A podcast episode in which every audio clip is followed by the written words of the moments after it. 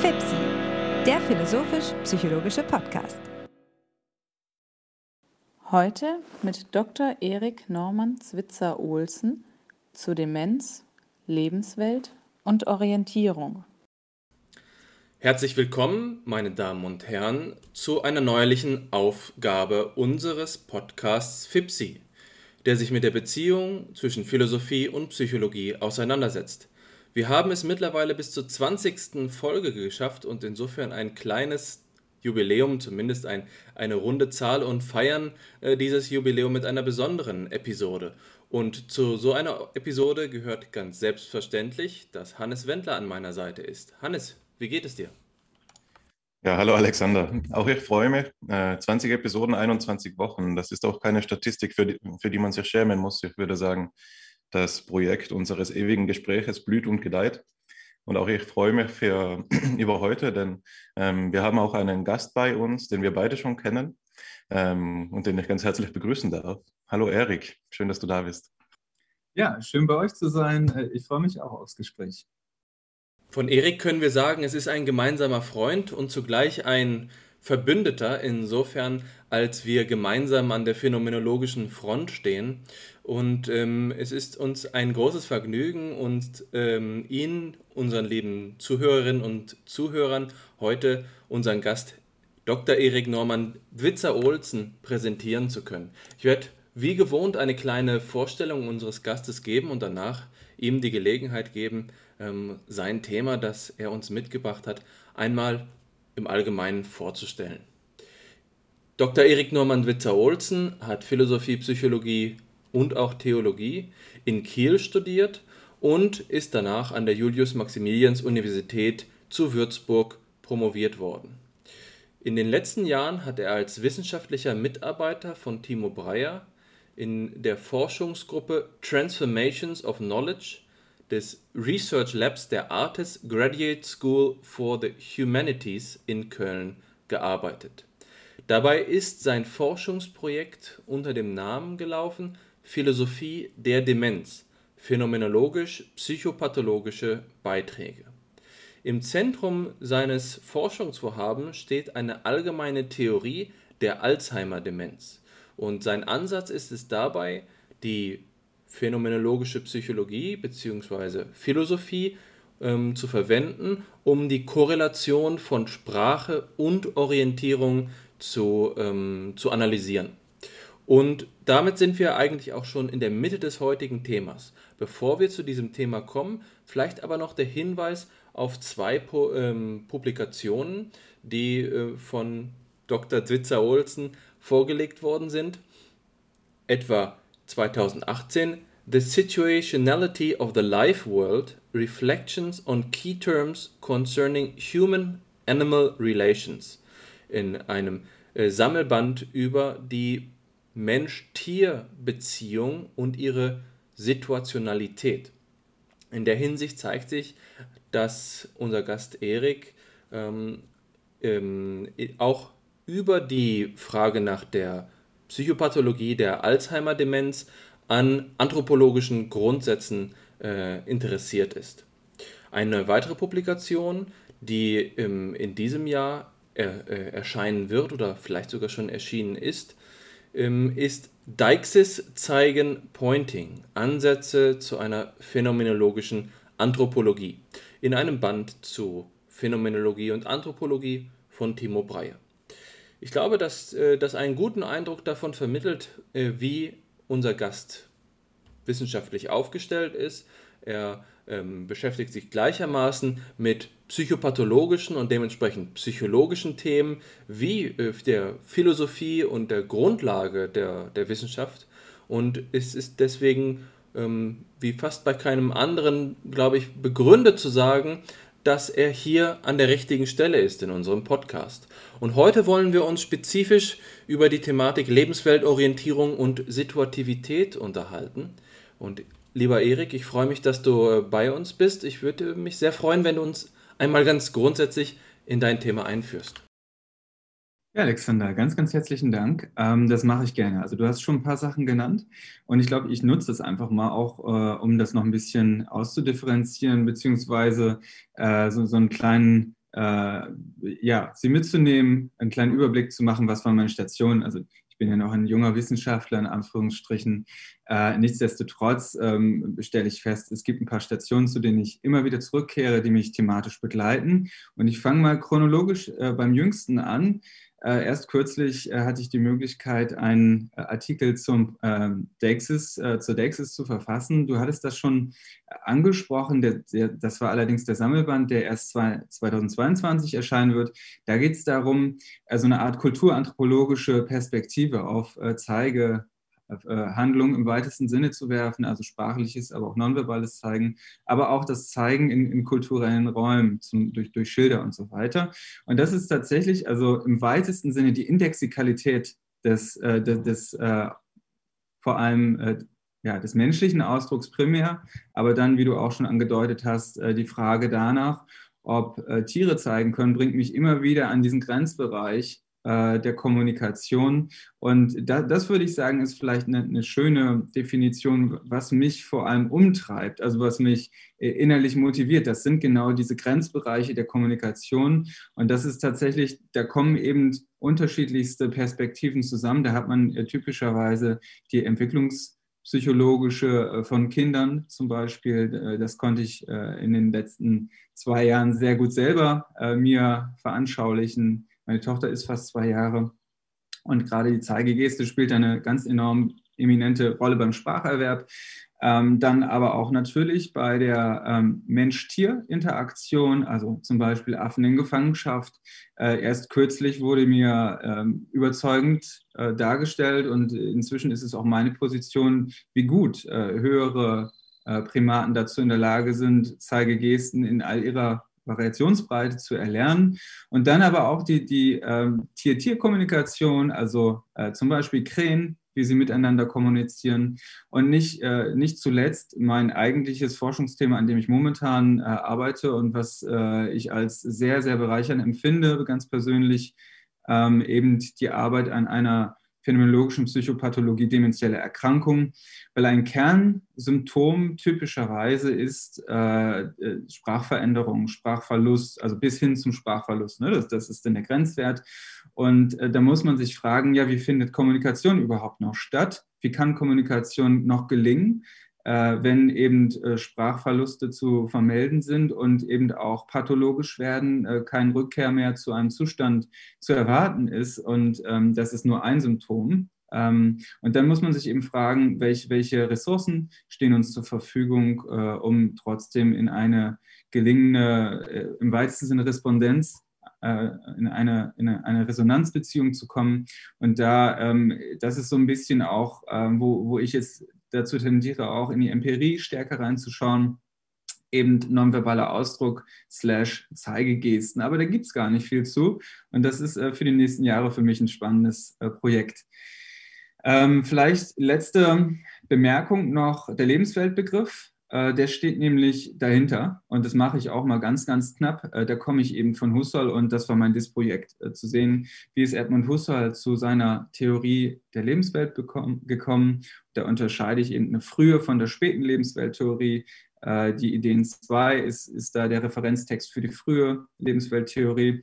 Und ganz allgemein gesprochen, ähm, vorab sicherlich eine sinnvolle Differenzierung, kann man Lebenswelten im Plural von Lebenswelt im Singular unterscheiden. Weswegen kann man das tun oder weswegen sollte man das auch tun, äh, zumindest heuristisch? Ähm, wir alle leben ständig in unterschiedlichsten Lebenswelten. Aber Husserls Punkt ist eben als transzendentaler Phänomenologe, diese Lebenswelten teilen ein strukturelles, äh, ja, äh, überlappen sich strukturell äh, und haben einen gemeinsamen Nenner. Und das ist dann eben der Versuch einer, einer Lebenswelttheorie, ähm, im Singular, die sich durch bestimmte invariante Strukturen auszeichnet. Und das kann man dann natürlich kulturvergleichend oder aber auch speziesvergleichend oder auch in, in Pathologien ähm, erfragen, ist das der Fall, stimmt das? Und wenn ja, hilft uns das dabei, solche äh, Bereiche unserer Erfahrung äh, besser zu verstehen. Und genau das ist mein Ansatz für, für das Forschungsprojekt. Ja, Erik, vielen Dank für das ähm, Exposé. Äh, das äh, ja wirklich schon einige ähm, sehr interessante Punkte ins Feld führt. Und ich möchte einen Begriff ähm, herausgreifen, der jetzt nicht der letztgenannte ist. Auf den letztgenannten werden wir mit einem unserer mitgebrachten Materialien später noch zu sprechen kommen. Äh, der Punkt, der mich besonders interessiert hat oder bei dem ich aufmerken musste, war derjenige, ähm, durch den du dein Forschungsinteresse charakterisiert hast, nämlich dass es immer wieder auch auf die Grenzbereiche der Kommunikation zurückzielt. Und ähm, wenn man sich so vor Augen führt, welche Themengebiete du durchgegangen bist, um uns einzuführen, dann waren das ja Themen von der Deixis über Mensch-Tier-Vergleiche, über Tier-Tier-Vergleiche bis hin eben dann zur Psychopathologie und dann zur menschlichen Lebenswelt, sodass man doch auch sagen könnte, und ich weiß ja eben aus Erfahrung, dass das auch eines deiner Interessengebiete ist, dass dieses ähm, Gebiet ebenso gut ähm, durch dasjenige der philosophischen Anthropologie äh, beschrieben werden könnte. Ich denke da jetzt insbesondere eben an die Forschungsarbeiten von Max Scheler, Helmut Plessner und äh, Arnold Gehlen, auf die wir ja hier bei FIPSI auch immer wieder zu sprechen gekommen sind. Und ähm, ich finde es äh, in dieser Weise spannend und ich glaube, es steht in einer gewissen Kontinuität zu dem, wie beispielsweise Plessner über die Grenzbereiche der Kommunikation nachdenkt, wenn du dort eben also es gibt diese berühmte Schrift von Plessner, nur für diejenigen, die es nicht wissen, ähm, zum Lachen und zum Weinen, die er eben als Grenzfälle des menschlichen Verhaltens beschreibt, insofern als dass in ihnen der Körper ähm, die Regie übernimmt gewisserweise und eben Verhalten produziert, das noch kein bloßes tierliches Benehmen ist, wenn man diese Unterscheidung mitgehen wollte, was Plessner ja nicht tut, aber das heuristisch sinnvoll ist, aber dennoch, also es ist immer noch ein Verhalten, aber es ist nicht mehr willentlich herbeiführbar. Und das ist sozusagen die Antwort des Körpers entweder auf einen ähm, überfordernden Überschuss an Sinn oder einen ähm, überfordernden Verlust an Sinn. Also wenn die Verweisungszusammenhänge entweder so komplex sind, dass man sie nicht mehr überschauen kann, dann fällt der Mensch ins Lachen oder ähm, wenn sie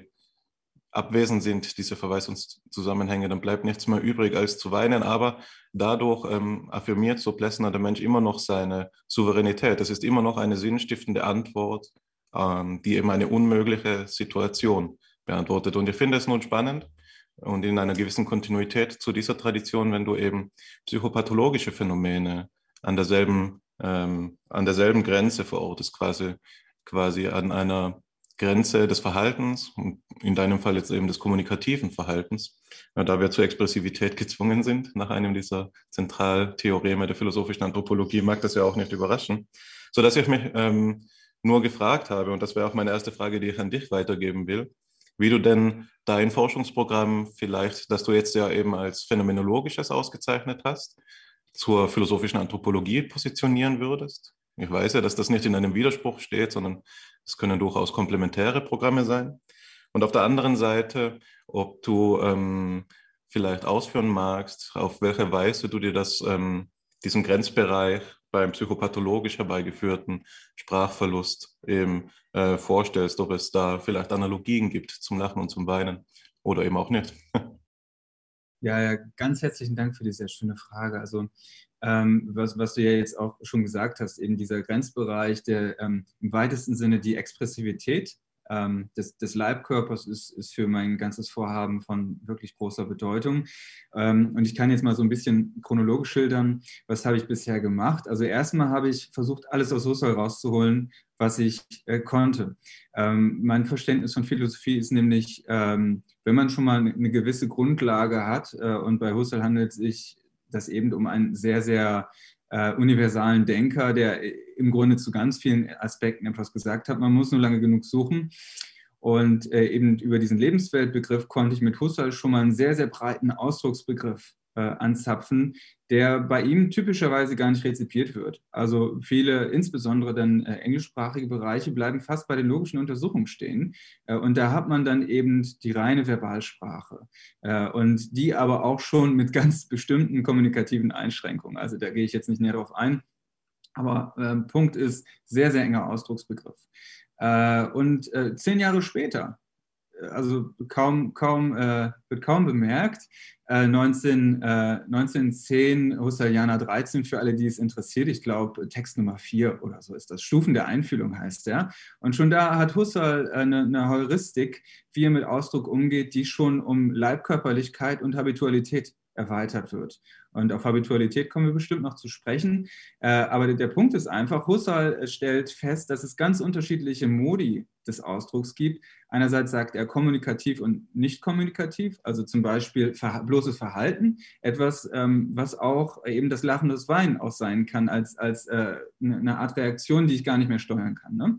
Der Schauspieler oder äh, auch ich äh, jetzt im Podcast, ich sehe mich selbst, ich kann auf eine gewisse Art und Weise meine Mimik und Gestik manipulieren. Ich kann sie teilweise auch blockieren, äh, aber beim Lachen und Weinen, da kippt es, wie du auch schon schön geschildert hast. Ähm, und das erlaubt mir jetzt vielleicht auch den Übergang zu Plessner zu machen. Das ist allerdings bei mir noch ein Desiderat. Also ich bin gut vertraut mit, den, ähm, mit seiner Stufenschrift von 1928 ähm, ich bin auch ganz gut eingeführt, denke ich, in seine ähm, Anthropologie der, des Expressiven, des Ausdrucks. Aber das sind für mich tatsächlich die Kerntexte, die ich in den nächsten Monaten äh, auch abklappern werde, weil äh, eben die, die Frage ist ja auch, äh, insbesondere bei Personen mit erheblichen äh, Ausdrucksverlusten, äh, um es mal vielleicht so allgemein zu fassen, ähm, wie kommen wir denn eben an äh, ihre Emotionen, Gefühle, an ihre ähm, Wahrnehmung ran. Und da ist eben Lachen, Weinen, aber auch das ganze Register des mimischen Ausdrucks äh, sicherlich eine ganz, ganz wichtige, ähm, ja, ein Einfahrtstor sozusagen. Aber äh, was mir dann wichtig wäre, immer in Kombination mit dem Gesamtkörperlichen, also äh, mit dem Blick, mit dem Torso, äh, mit, mit der Art und Weise, weil wir darüber ja auch schon ganz viele Informationen über Aufmerksamkeitslenkung und so weiter ähm, erhalten, äh, eben zukehren, abkehren, ganz, ganz eindeutige Strategien, dass ich will kommunizieren, ich will nicht kommunizieren. Ähm, und das scheint mir absolut grundlegend. Ähm, und in einer global systematischen Form meines Erachtens noch nie ausgearbeitet, e, eben für diese Form von Psychopathologie. Und das ist frappierend und äh, das, das ist eben die Aufgabe für die nächsten Jahre noch. Mich spricht deine bisherige Ausführung sehr an. Und es gibt da einige Fragen, die ich mir einmal ganz naiverweise als Philosoph, vielleicht eher als, als Psychologe stellen möchte. Und das erste ist der Begriff der Kommunikation, der ja für deine Denkweise von großer Bedeutung ist. Und ich muss sagen, dass ich selbst diesen Begriff im, im, nicht immer im Mittelpunkt meines eigenen Denkens gesehen haben, weswegen ich mich jetzt dabei beobachte, darüber nachzudenken. Was heißt denn überhaupt Kommunikation und dann eben, wie du gesagt hast, was heißt Kommunikation in Grenzbereichen oder in, in ähm, Extremsituationen, in Sondersituationen. Und ähm, als ich deine, deine Dissertation überflogen habe oder besser gesagt in einige Passagen mal reingelesen habe, habe ich gesehen, dass du im Grunde genommen ein paar sozialontologische Thesen vertrittst. Und das ist doch etwas, was von großem Interesse ist. Das haben wir auch schon mal im, im Zusammenhang des Podcasts angesprochen, aber nur gestreift. Und das ist so etwas wie die Frage, wie ähm, ist der Mensch ursprünglich verfasst? Ist der Mensch ähm, sozial integriert von der Geburt an? Gibt es hier eine Beziehung zwischen Mutter und Kind oder sind wir vielleicht so, wie das äh, Descartes oder vielleicht später Piaget äh, be beschreiben würde, sind wir erst einmal monadisch vereinzelt da und können uns dann ausdrücken, aber es ist irgendwie immer kontingent, ob wir jetzt uns auf Mitmenschen beziehen. Und ähm, ich habe in deiner Arbeit gelesen, dass du ähm, so etwas wie eine ja, die geistige Welt als eine Gemeinschaft der Kommunikation beschreibst. Und da stelle ich es mir doch unmittelbar schon so vor, als gäbe es hier eine ursprüngliche Sozialontologie. Und äh, in dem Zusammenhang scheint mir, wenn ich dich da richtig interpretiere, und das ist vielleicht auch die Frage, äh, die ich an, an dich habe, ob, das, ob man das so sagen kann in deinem Sinne, äh, dass da der, dem Tastsinn eine ganz besondere äh, Bedeutung zukommt. Und vielleicht ist das ja auch dann die Brücke, die dich mit dem Zeigen in Verbindung bringt. Es gibt ja so diesen klassischen Konflikt zwischen Herder und Kant. Und Kant ist derjenige, der den visuellen Sinn an erste Stelle stellt. Wir, äh, wir sehen und dann resonieren wir und überlegen. Und Herder ist derjenige, der sagt, der Tastsinn kommt am Anfang. Und ist es nicht vielleicht auch so, dass man auf, dieser, auf diesem Weg sagen kann, wenn der Tastsinn am Anfang kommt, dann ist auch diese Doppelempfindung, die berühmte Doppelempfindung von Merleau-Ponty ähm, beschrieben zum Beispiel, das Tasten und ertastet werden. äh, dass das am Anfang steht, dass von so einer Vorstellung vielleicht auch deine Sozialontologie geprägt ist. Wie würdest du das beschreiben? Ja, also total viele spannende Punkte. Ähm, ich, ich fange einfach mal mit dem letzten an, die Doppelempfindung. Das, ähm, weil ich da so ein bisschen auch eine kleine Pointe äh, draus basteln kann. Ähm, bei, bei Husserl ist es ja auch schon, ich glaube, also gleich, gleicher Band, Husserl Jahre 13 mal wieder, äh, auch zehner Jahre, äh, ich taste mich selbst, Doppelempfindung, Kompräsenz, äh, Appräsentation und so weiter, diese ganzen äh, lustigen lateinischen Begriffe, die einfach nur zum Ausdruck bringen, dass es eine leibkörperliche Differenz gibt. Ähm, was Husserl, also ich mache es jetzt ganz kurz, äh, was Husserl dann allerdings nicht weiter beachtet hat, ist, dass es einen riesigen Unterschied macht, äh, ob ich mich selbst anfasse oder ob ich angefasst werde. Äh, und das, das ist irgendwie, also okay, ähm, man kann Husserl natürlich zugestehen, irgendwo in den 20ern hat er bestimmt da auch mal was zu gesagt, das weiß ich allerdings nicht, aber irgend, irgendein findiger Doktorand wird es ausgraben. Ähm, aber die, die sozialen Implikationen des Angefasstwerdens sind ja massiv, weil äh, was, was bedeutet das? Ähm, man kann natürlich auf äh, die, die frühe Kindheit schauen. Ähm, da erfahren wir leiblich äh, Stoß und Druck, Schmerz äh, und so weiter, das ganze Register äh, der, der, der fühlbaren Interaktion äh, und darüber werden sehr, sehr starke Emotionen übertragen. Ne? Ähm, auch der kindliche Körper, also das ist jetzt vielleicht ein bisschen anekdotisch, ähm, aber wenn die Kommunikation noch sehr basal funktioniert, ähm, in, in extremen Situationen, das Kind ist aufgeregt, schreit, dann verkrampft sich der ganze Körper. Und wenn man dann irgendwann um drei Uhr nachts da äh, von einem schreienden Kind aufgeweckt wird, dann muss man erstmal auch lernen, auf diese Form der extrem direkten äh, Ausdrucksform äh, überhaupt wenn man es auch in den, in den, Armen hält. Deswegen spreche ich das jetzt an. Wenn man das Kind in den Armen hält, nicht direkt mit, Gegen, äh, mit Gegenaggression zu reagieren, sondern ruhig zu bleiben äh, und so weiter. Ne? Also das, das Kind wieder zu beruhigen. Und ich würde sagen, wenn man diese frühkindliche Perspektive, Perspektive einnimmt, dann wird ganz eindeutig, dass ganz, ganz viel über Kontakt äh, äh vermittelt wird. Und ich ähm, Kontakt scheint mir all, die allgemeinere Kategorie zu sein, weil, weil das Kind eben auch eingebettet im Mutterleib in einer bestimmten Kontaktbeziehung äh, zu, zur Mutter schon da ist, aber natürlich auch begleitet durch Rhythmizität. Ne? Also äh, denkt an den, den Herz-Kreislauf. Und das sind keine Trivialitäten über die menschliche ähm, also physiologische Organisiertheit oder so, sondern ich denke, das sind ähm, die Ursprünge menschlicher Sozialisation, die äh, dann äh, sozusagen an der Tages, am, beim Tageslicht wenn das Kind dann auf der Welt ist, äh, weiter fortgesetzt werden. Und ähm, ich, ich, würde jetzt gar nicht praktisch eine, eine Diskussion beginnen, äh, welcher Sinn hat, ist dominant, welcher hat den Primat, welcher ist vielleicht auch konstitutiv primär. Ähm, das sind Fragen, die kann man natürlich einerseits empirisch versuchen zu beantworten, andererseits eben wie Husserl dann äh, auch phänomenologisch äh, versuchen zu beantworten. Mir scheint ganz eindeutig, aber das Kind wird als äh, sozial, kommt als soziales Wesen auf die Welt und wird auch in eine Kultur hineingeboren, die massiv, äh, also die, die kontinuierliche Kommunikation bedeutet. Ähm, und das unterscheidet aber auch auf eine gewisse Art und Weise, die, also in, in der Dichte und Häufigkeit, das konnte ich an dem Zeigerartikel äh, besonders schön studieren, äh, die, die, die Häufigkeit von kommunikativen Angeboten unterscheidet sich sehr stark dann äh, in der menschlichen Kognition. Ähm, das ist einfach enorm, insbesondere was Zeigegesten angeht. Das, das Kind wird ständig auf etwas hingewiesen, das Kind zeigt ständig und ständig sind Möglichkeiten für Joint Attention gegeben. Ähm, das, das ist bei Tieren ein bisschen anders, wobei ich mich da auf die genauen Zahlen äh, nicht, nicht, festlegen kann. Aber äh, so viel vielleicht dazu. Ich finde das äh, wiederum sehr interessante Punkte, in, die, in deren Richtung sich die Diskussion entwickelt. Ich will noch ganz kurz einen Nachtrag äh, machen zum vorherigen ähm, Themengebiet eben des Kommunikationszusammenbruchs, bevor ich dann eben auch diese Thesen, die du jetzt entfaltet hast, ähm, am Beispiel des schreienden Kindes weiter aufgreife. Und zwar, als du gesagt hast, dass es ein Problem für deine Forschungsrichtung darstellt, eben vor allem auch, wenn man es von der Phänomenologie her denkt. Und das kann ich sehr gut nachvollziehen. Also ich sehe den Problemhorizont, der sich hier für die Phänomenologie auftut, dass es dort ähm, und damit sage ich dir wahrscheinlich nichts Neues, aber vielleicht interessiert es einige der Zuhörenden wiederum, dass es da schon einige äh, nennenswerte Vorarbeiten gibt ähm, seitens der philosophischen Anthropologie, eben wenn, wenn es um dieses, ähm, diese nicht das Ende des Lebens, sondern die letzte Lebensphase gilt, wie man sagt, zum Beispiel das Sterben. Da hat zum Beispiel Hans-Peter Krüger dazu ähm, schon geschrieben oder Gesa Lindemann, aber auch ähm, Olivia Michelich-Schönherr. Also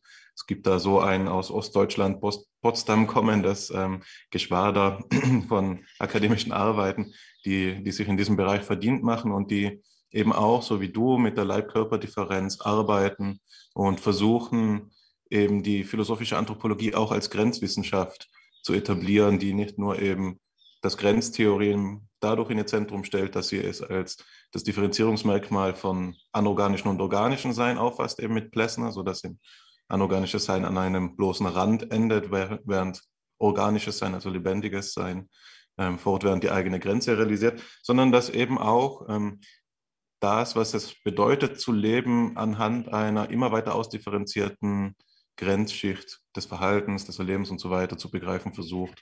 Also das nur als ein Hinweis jetzt wieder zurück in die lebendige Diskussion. Ähm, und jetzt hast du wirklich einige Punkte genannt, die für mich ähm, noch einmal ein neues Licht oder äh, die es für mich gestatten, dein äh, Forschungsprogramm vielleicht im, in, im Licht noch einer weiteren nennenswerten Tradition zu reformulieren. Und das ist äh, die Tradition eben der evolutionären Anthropologie.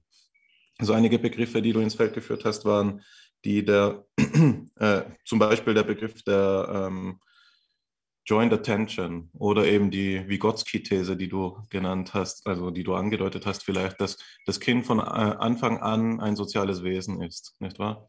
Ähm, das sind äh, beides eben Theoreme, die in der evolutionären Anthropologie, so wie sie in den letzten äh, Jahren ähm, ihre Gestalt verändert hat. Vor allem federführend in diesem Zusammenhang ist natürlich Michael Tomasello mit seinen Primatenstudien, vor allem zu den Schimpansen eben, aber auch andere, ähm, Melinda Carpenter, äh, Louis Barrett und so weiter. Es gibt da gerade eine Bewegung, die eben so an der Intersektion auch steht, so Phänomenologie mit dem For E-Cognition ähm, Bereich. Und ich glaube, dass sich deine Forschung da äh, ganz gut hineinfügt. Deshalb meine erste Frage, ähm, Wiederum stellst du dort explizite Bezüge her, das würde mich persönlich interessieren, weil ich finde es, ähm, und das passt auch ins Programm von FIPSI, über alle Maßen schwierig, hier die, wirklich einen, einen, einen gelungenen Brückenschlag vorzunehmen zwischen Empirie und Theorie, wenn man jetzt eben herkommt von so konzeptuell abstrakten Theorietraditionen, wie du ja auch, eben der Phänomenologie, und dann äh, hingehen will bis hin eben zur, zur Deixis und die diskutieren will anhand empirischer Befunde. das ist einfach eine Schwierigkeit, die ich ähm, selbst habe und da würde mich dein Zugang interessieren, wie man ähm, die evolutionäre Anthropologie philosophisch fruchtbar macht quasi. Und äh, der zweite Topos, den ich aufgreifen will, ist derjenige, eben, der sich auch aufhängen, ja, vielleicht unglücklich formuliert, aufhängen lässt am ähm, schreienden Kind. Und das ist der, ähm, der Emotionsregulation. Also, du hast gesagt, man muss erst selbst lernen, wenn man das Kind in Armen hält, ähm, die direkte emotional, den direkten emotionalen Ausdruck nicht einfach zu spiegeln, nicht ihn einfach zu erwidern und quasi so symmetrisch sich hochzusteigern in wahrscheinlich eine Teufelsspirale, ähm, sondern man muss lernen, und das ist eben, ähm, was man in der Psychoanalyse Containing nennt, das, den Ausdruck erst in sich aufzunehmen, emotional zu verarbeiten, dem Kind quasi vorzuleben, wie man auch mit diesem Gefühl umgehen kann. Da stehen dann natürlich einige Thesen im Hintergrund, jetzt in der psychoanalytischen Tradition beispielsweise eben das frühkindliche Leben vor einer Subjekt-Objekt-Unterscheidung noch äh, stattfindet, sodass eben dieses Containing, das ja eigentlich, sagen wir, dass der Älter in, in sich vornimmt vom Kind als ein Prozess auch wahrgenommen werden kann, der eben im Kind selbst stattfindet, weil es eben die Unterscheidung Kind-Älter noch gar nicht gibt. Also da auch wieder nur eine Anschlussfrage, ähm, ob du ähm, diese, diese, was du jetzt unter Rhythmizität gefasst hast, ähm, auch beziehst auf diese psychoanalytische Tradition, die ja wiederum eben in den empirischen Anthropologien quasi eine der ähm, wichtigen ist einfach. Genau. Ja, ganz herzlichen Dank. Also ähm, es liegt jetzt sozusagen ganz, ganz viel auf dem Tisch ähm, und ich, ich äh, klapper das jetzt mal ab. Ich fange zu Beginn, äh, ich fange da an, wo du auch angefangen hast, Grenzen der Kommunikation. Ähm, wir müssen jetzt zitieren, wir sollten zitieren als Wissenschaftler und da muss ich jetzt äh, hinweisen, weil wir, wir umkreisen das jetzt die ganze Zeit schon. Äh, herausgegeben von Jo Reichertz 2020 äh, oder 2021, ich bin mir gar nicht sicher. 2020. Grenzen der Kommunikation, Kommunikation an den Grenzen liegt gerade vor mir. Äh, zum Beispiel Gesa Lindemann ist vertreten und auch ganz viele Aspekte unserer Diskussion. Also äh, ich, ich äh, greife jetzt mal einfach ein paar Schlagworte raus. Zum Beispiel der erste Beitrag, taktile, haptische und interkorporale Interaktion. Ähm, äh, und dann geht es um, um Gerüche, es geht um Gewalt in der Pflege und so weiter und so fort. Ähm, damit mache ich jetzt äh, den direkten, das ist meine direkte Antwort auf, auf deinen Hinweis, dass es eben sozusagen mit Plessner Autorinnen und Autoren gibt, die produktiv in diese Nische, über die wir jetzt gerade sprechen, äh, reingehen. Und äh, Gesa Lindemann ist sicherlich auch einer der, der produktivsten und für mich auch interessantesten Autorinnen, weil sie auch zur, zur Mensch-Tier- und auch Tier-Tier Interaktion sehr, sehr gute Sachen, sehr interessante Sachen geschrieben hat, die ich zu großen Teilen äh, einfach äh, interessiert zur Kenntnis nehme und damit weiterarbeiten kann. Sehr tolle Arbeit geleistet bisher. Ähm, also nicht, dass ich sie loben müsste, aber das ist einfach meine Wahrnehmung. Ähm, sie ist ähm, Sie schreibt schöne Texte und äh, sie sind sehr, sehr wertvoll für mich. Äh, und über Lindemann kann ich dann eben auch zum Beispiel den Bogen zur evolutionären Anthropologie machen. Ähm, vielleicht zum Hintergrund, äh, bei ihr ist, denke ich, Plessner der stärkste Autor, mit dem sie arbeitet, aus eben der philosophischen Anthropologie. Und äh, da hat sie eben einen schönen Beitrag verfasst zur Zeigegeste bei, also das ist ein Beispiel, was sie bringt.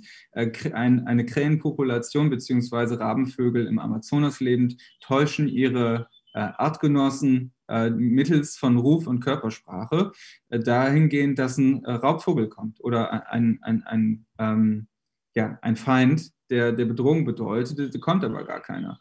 Die Tiere sind in der Lage, ähm, ihr ihre Mitlebewesen, ihre Artgenossen äh, zu täuschen auf der Grundlage, und das ist jetzt Gesa Lindemann, nicht einer Theory of Mind. Das heißt, diese Tiere verfügen höchstwahrscheinlich nicht über Metarepräsentation der internen oder der mentalen Zustände, ich mache es jetzt mal in dieser kognitionswissenschaftlichen Sprache, über die mentalen Zustände ihrer Mitlebewesen. Was sie aber sehr, sehr gut äh, können, ist das Bewegungsrepertoire und das, äh, die, die, also die Positur, die Orientierung, äh, die, ähm, die Art und Weise, wie Tiere kommunikativ zueinander ausgerichtet sind, zu verstehen und dann gezielt mittels der gemeinsam gesprochenen Sprache, ja, das sind dann eben signalhafte, äh, sig, äh, signalhaft charakterisierte Auskünfte über die Umwelt, in dem Fall ist es droht Gefahr, äh, zu informieren und dann geschickt zu täuschen, weil sie eben intelligent sind und die Möglichkeit haben, Mittel-Zweck-Beziehungen äh, zu verstehen.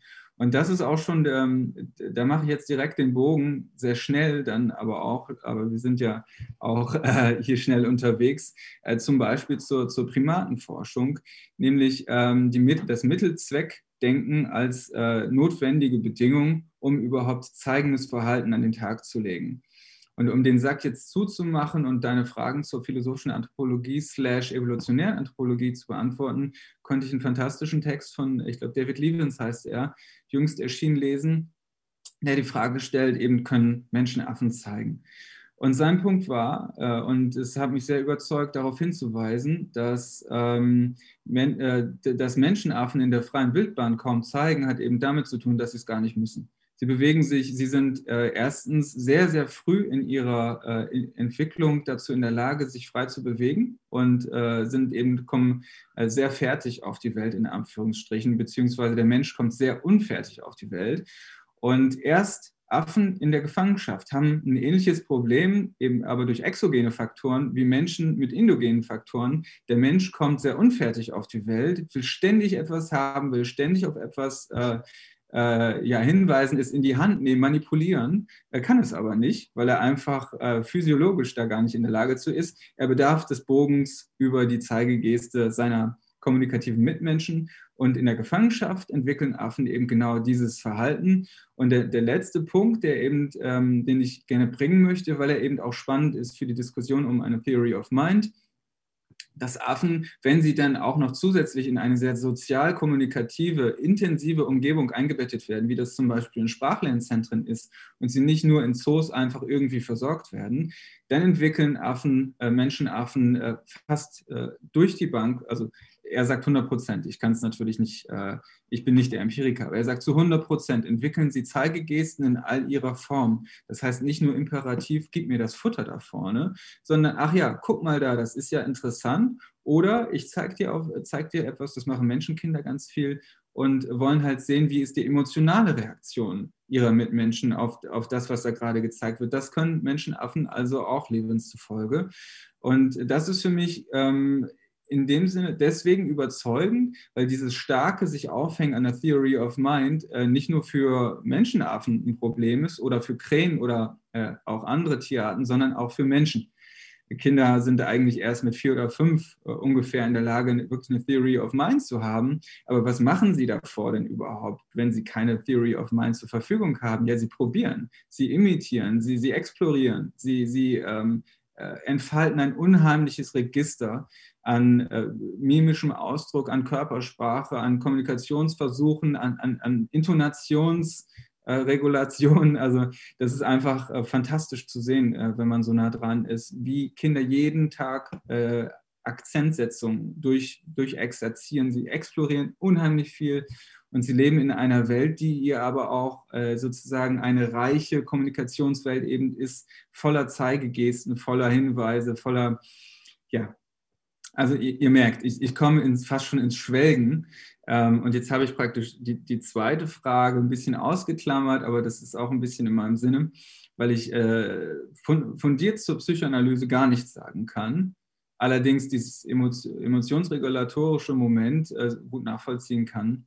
Ähm, ja, und ich glaube, den, ähm, ich weiß, ihr, ähm, Ihr würdet gerne reinspringen noch, aber der letzte Punkt, den ich noch gerne machen würde, ist eben äh, diese, diese Doppelempfindung der Tastsinn bei, ähm, auch als, als therapeutische Methode bei dementiellen Erkrankungen. Das hatte ich jetzt nämlich ähm, sozusagen ein bisschen vergessen. Und das ist eben auch die, die, die Seite, die, wo, Gesa Lindemann dann zum Beispiel über Gewalt in der Pflege schreibt, weil eben äh, das Anpackende kann ja sanft oder es, es kann im, sch im schlimmsten Fall auch gewalttätig sein, äh, hat aber eine, eine, ganz hohe therapeutische Bedeutung, muss aber ganz gezielt und sensibel ein, einbezogen werden in die Kommunikation. Und jetzt habe ich sozusagen meine Pfeile abgeschossen und bin gespannt, äh, wie ihr jetzt zurückschießt. Ja, äh, meinerseits nur ganz kurz. Ich will gar nicht zu viel Raum einnehmen ähm, mit, mit zwei Fragen hintereinander. Ähm, ich denke, dass ein ordnender Kommentar ganz äh, von zentraler Bedeutung ist für unsere Zuhörenden, nämlich wenn wir so viel über die Zeigegeste bei Kleinkindern und bei nichtmenschlichen Tieren sprechen, muss man eben dazu wissen, dass man, oder man sollte dazu sagen, dass diese Zeigegeste quasi im gegenwärtigen Diskurs eben vor allem an so interdisziplinären Instituten wie den Max-Planck-Instituten verhandelt wird als ein möglicher Punkt, an dem eben die Ursprünge der Sprache entdeckt werden können. Nicht wahr? Und deshalb ist es natürlich auch für dich relevant, wenn du über die Grenzen der Kommunikation sprechen willst und so fort, oder wenn du eben auch Sprache als einen der wichtigen Begriffe oder Kommunikation als einen der wichtigen Begriffe in, deinem, in deiner allgemeinen Theorie der Demenz dann fassen willst. Also das ist quasi ein systematischer Zusammenhang und da, da ergibt sich nicht aus bloßer Präferenz, ähm, was ja auch klar ist. Ähm, und man muss vielleicht dazu, äh, es lohnt sich vielleicht in diesem Zusammenhang, ich habe mich damit auch schon auseinandergesetzt, verschiedene Positionen zu unterscheiden, ähm, wo denn der Sprachursprung in dieser ähm, Forschungssparte zum Mensch-Tier-Übergangsfeld noch verortet wurde oder verortet werden kann aus systematischen Gesichtsgründen. Und da gibt es ähm, vor allem vier konkurrierende ähm, Theorieangebote. Mal sehen, ob ich sie alle her, äh, zusammenbringe jetzt so. Ähm, das erste ist natürlich dieser, dieser äh, der, der Gestural Origin of Language, nicht wahr? Also die Zeigegesten. Der nächste ist das, ähm, die Gesichtsausdrücke, also Facial Expression. Ähm, ein anderer ist dann vokale Ausdrücke, also Rufe. Da gibt es ja ganz bekannte Signale, eben, äh, ganz bekannte Studien, wie verschiedene Tiere ähm, zu verschiedenen komplexen ähm, Vokaläußerungen in der Lage sind. Manche Affen sogar, ich glaube, es sind die Kapuzineräffchen, wenn ich mich jetzt nicht täusche, haben sogar so ein Suffixsystem, mit denen sie eben verschiedene Raubtiere anzeigen können, dann eben auch. Ähm, ja, ja, da könnte man viel dazu sagen, das lohnt sich jetzt nicht. Ähm, und der vierte, die vierte These, die vielleicht für uns äh, holistisch eingestellte Philosophen am attraktivsten sein mag, ist die eben eines Multi-Origins of Language, eine Multimodal Origin of Language, wo dann auch noch ähm, leibliches Gebären, also Haltungen und so hinzutreten und dann eben zeigen, vokale Äußerung, Gesichtsäußerung und so weiter ein Gesamt bilden, das dann auch ähm, konstitutiv ist für den peripersonalen Raum und der eben Kommunikation ermöglicht. So das nur als ein systematischer Zusammenhang, der das einordnet und der wahrscheinlich jetzt für die Diskussion nicht viel mehr bedeutet, als eine, einen, einen interessanten Horizont anzuzeigen. Ich glaube nicht, dass wir den jetzt ähm, gesondert disputieren müssen. Aber ein Kommentar, den wollte ich eigentlich ursprünglich machen und den hatte ich auch vergessen, ist, weil Alexander sich gewundert hat oder weil Alexander dort ähm, aufgemerkt ist, dass der Begriff der Kommunikation im Mittelpunkt eines Denkens steht. Ähm, und eben dort die sozial-ontologischen Implikationen ähm, befragt hat. Ich denke, dass eine nicht sozial-ontologische Implikation, aber eine wissenschaftslogische Implikation ähm, aus dem Kommunikationsbegriff ist so etwas wie eine ähm, Anschlussfähigkeit an die empirischen Spezialwissenschaften sicherzustellen. Also in der Primatenforschung wird beispielsweise der Unterschied eben zwischen Sprache und Kommunikation gemacht. Insofern, als dass es klar ist, dass Sprache äh, human exklusiv ist, wenn wir einen nur anspruchsvollen Begriff der Sprache anlegen, wissen wir, dass wir ihn nicht entdecken werden bei nichtmenschlichen Tieren. Und da genügt meistens schon so etwas wie grammatikalische Regeln und Syntax. Ähm, also so ein Verständnis von Sprache, wobei es da natürlich wie immer auch schon Protoformen mittlerweile gibt, aber ihr wisst, was ich meine. Und auf der anderen Seite steht eben der Kommunikationsbegriff, der dann ähm, nicht viel mehr bedeutet, als ein ähm, spezies-spezifisches Informationsaustauschen auf die Weise, dass eben ähm, Displays, ähm, dass es so eine Verschränkung gibt von Display und Receiver, nicht wahr? Also Ausdruck und Eindruck und dass dort eben einfach bedeutungstragender Austausch stattfindet teilweise dann eben auch auf Modalitäten, die für uns nicht mehr nachvollziehbar sind, also Kommunikation. Ähm, und dem stehe ich selbst kritisch gegenüber, aber ist der Intention nach so etwas wie ein neutralerer Begriff, um das ganze soziale Zusammenspiel zu fassen. Aber ich habe gesagt, ich will nicht äh, noch mehr Raum einnehmen. Also das war noch eine Interpunktion, die ich mir nicht ähm, ersparen konnte. Genau. Ich muss gestehen, dass es mir ähnlich geht. Ich habe einen Überschwall an Assoziationen und ich glaube, dass es im Sinne unserer Hörerinnen und Hörer wäre, dass wir uns vielleicht auch mit Hilfe unseres philosophischen Vermögens äh, auf die Strukturierung des Zusammenhangs besinnen. Wir haben über Kommunikation gesprochen und jetzt in vielen verschiedenen Beiträgen ähm, dem Ganzen etwas Inhalt äh, zu geben versucht. Aber ich glaube, dass wir uns auch auf die Begriffe besinnen sollten, den Zusammenhang zu den Begriffen, die wir in den Mittelpunkt der heutigen äh, Folge stellen wollen. Lebenswelt, Orientierung und Situativität. Und während ich euch beiden nun zugehört habe, habe ich das Gefühl, dass wir hier etwas haben, was wir vielleicht auf eine ganz grundsätzliche Weise ohne Bezug auf die Theorie, Traditionen, die jetzt angesprochen worden sind, einmal ähm, zum Gegenstand machen können. Wir kommen, sagte Erik, als soziales Wesen auf die Welt. Wir haben Kontakterfahrung, Resonanzerfahrung, Rhythmizitätserfahrung. Wenn ich mir das so vorstelle, dann denke ich da äh, an die Resonanz von Metronomen auf einem ähm, schwingungsfähigen Boden oder das, den Tanz der Atome, die sich gegenseitig ähm, im Magnetfeld äh, in, in eine Orientierung bringen. Sie stößen sich gegenseitig an und so ist es, dass eine Kollektivität äh, das Einzelne ausrichtet. Und in Eriks Thesen in, in, der, äh, in seiner Dissertationsschrift gibt es diese Achse personal gemeingeistig. Wir haben das, was wir auch in einer vorherigen Folge schon einmal thematisiert haben, die Kollektivseele, nämlich in einer Folge, die wir mit Lars Alolio Necke aus Erlangen ähm, besprochen, äh, ähm, in der wir in, in, in dieser Folge äh, über die Kollektivseele gesprochen haben. Und nun scheint hier also ein Verhältnis gegeben zu sein, bei dem wir sozialontologisch fragen müssen, wie das jetzt tatsächlich ausgestaltet ist, zwischen dem Individuum und dem Kollektiv. Und dabei wird, und das will ich einfach mal so als Schlagwort in den Raum werfen, wird Vereinzelung zum Problem. Also Vereinzelung als Problem. Wenn bereits das Kind in Kontakt mit der Mutter auf die Welt kommt und wir von vornherein die Orientierung, und da will ich jetzt dieses Schlagwort einfach mal in meiner Art und Weise interpretieren, gegeben ist, eine Sozialorientierung, ähm, dann ist der Moment, in dem über beispielsweise die Demenz oder andere Vereinzelungserfahrungen ähm, diese soziale Einbettung des Lebens nicht mehr stattfindet, vielleicht auch eben hier Gewalt, wurde ja gerade erwähnt, eine Vereinzelungserfahrung ist, in der dann das, was äh, Erik in seinen Vorträgen und äh, in seiner Arbeit Orientierungsverlust nennt, vielleicht eintritt. Also äh, das sage ich jetzt mal sozusagen aus meiner Warte der Interpretation deines, ähm, deines Schaffens. Du sprichst davon, es gibt eine räumliche, eine zeitliche und eine personale Dimension der Lebenswelt, wobei du eben Lebenswelt als eine äh, horizontintentional strukturierte Situativität verstehst, also etwas, das dadurch ausgezeichnet ist, dass es verschiedene Horizontarten gibt, die die Lebenswelt strukturieren.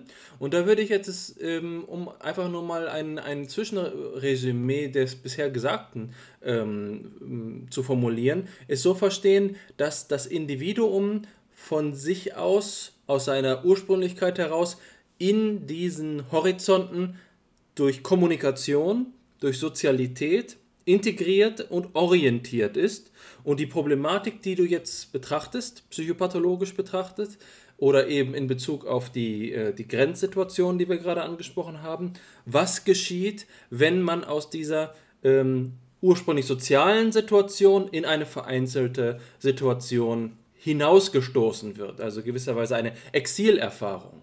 Ähm, sehe ich das richtig? Ja, Alexander, ganz, ganz herzlichen Dank erstens für das Zwischenfazit.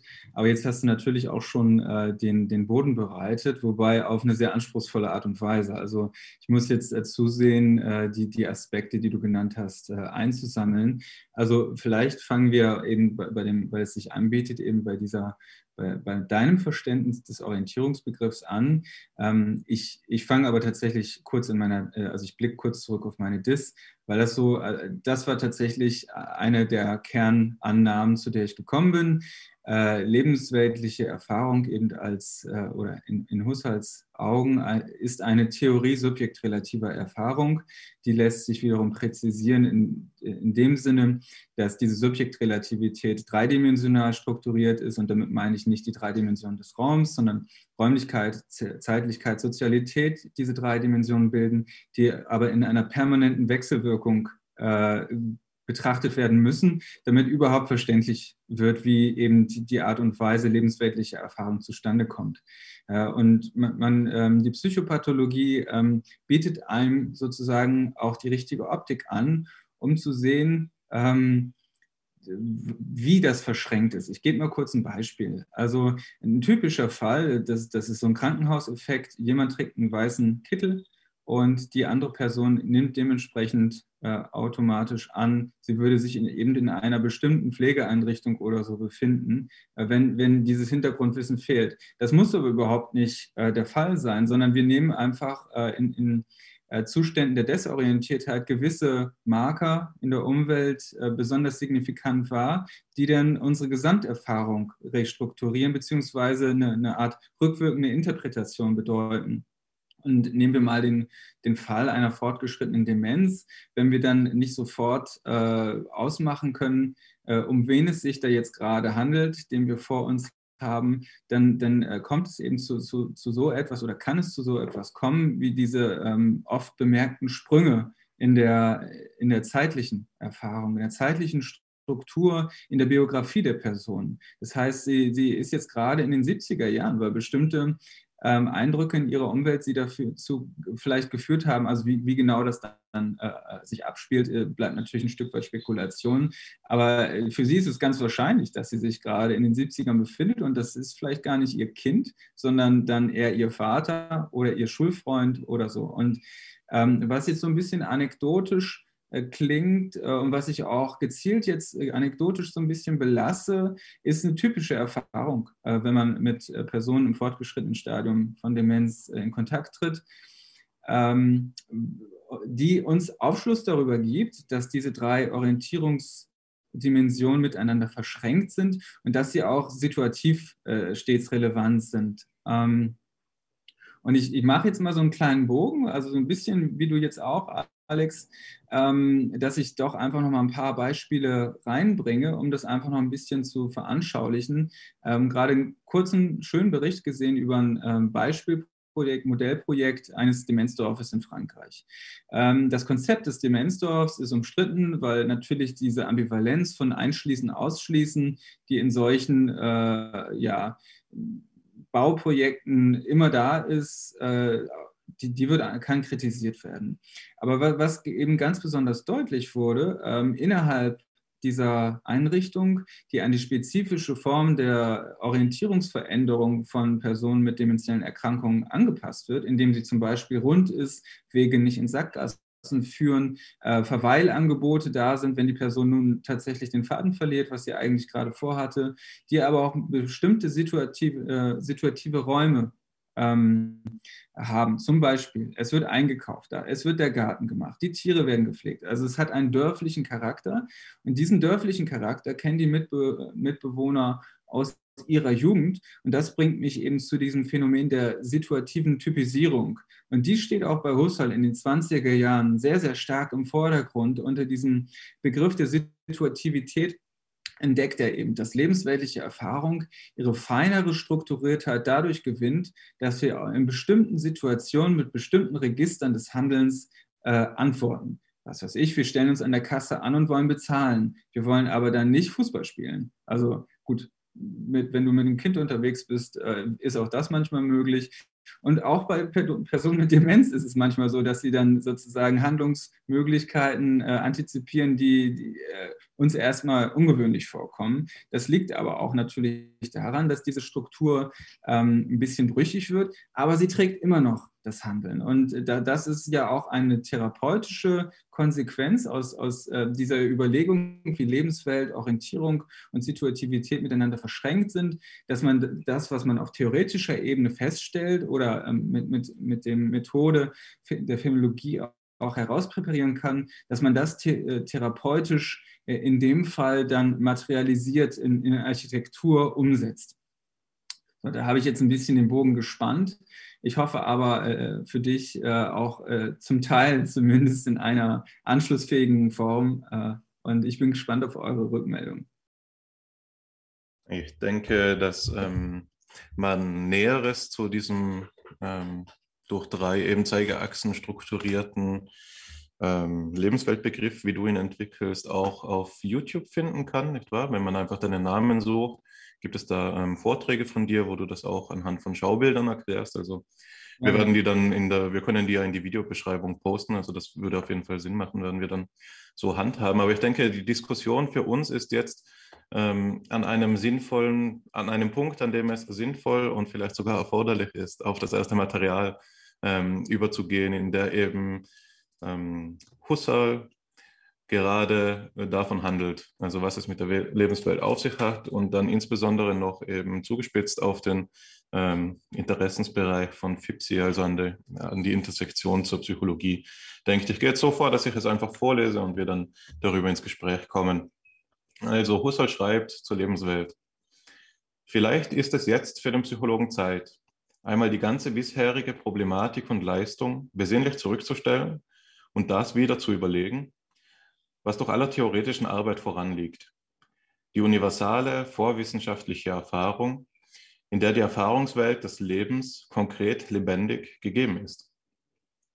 Was in dieser Korrelation vorliegt, systematisch in seinen Wesensnotwendigkeiten zur Aussprache zu bringen, das, in der Grundsinn, das ist der Grundsinn der transzendentalen Phänomenologie und es müssen darin enthalten sein die prinzipiellsten Richtlinien für alle Wissenschaften hinsichtlich ihrer universalen Aufgabenstellung, nämlich derjenigen, die vor allen besonderen Aufgaben liegen und allen besonderen Methoden.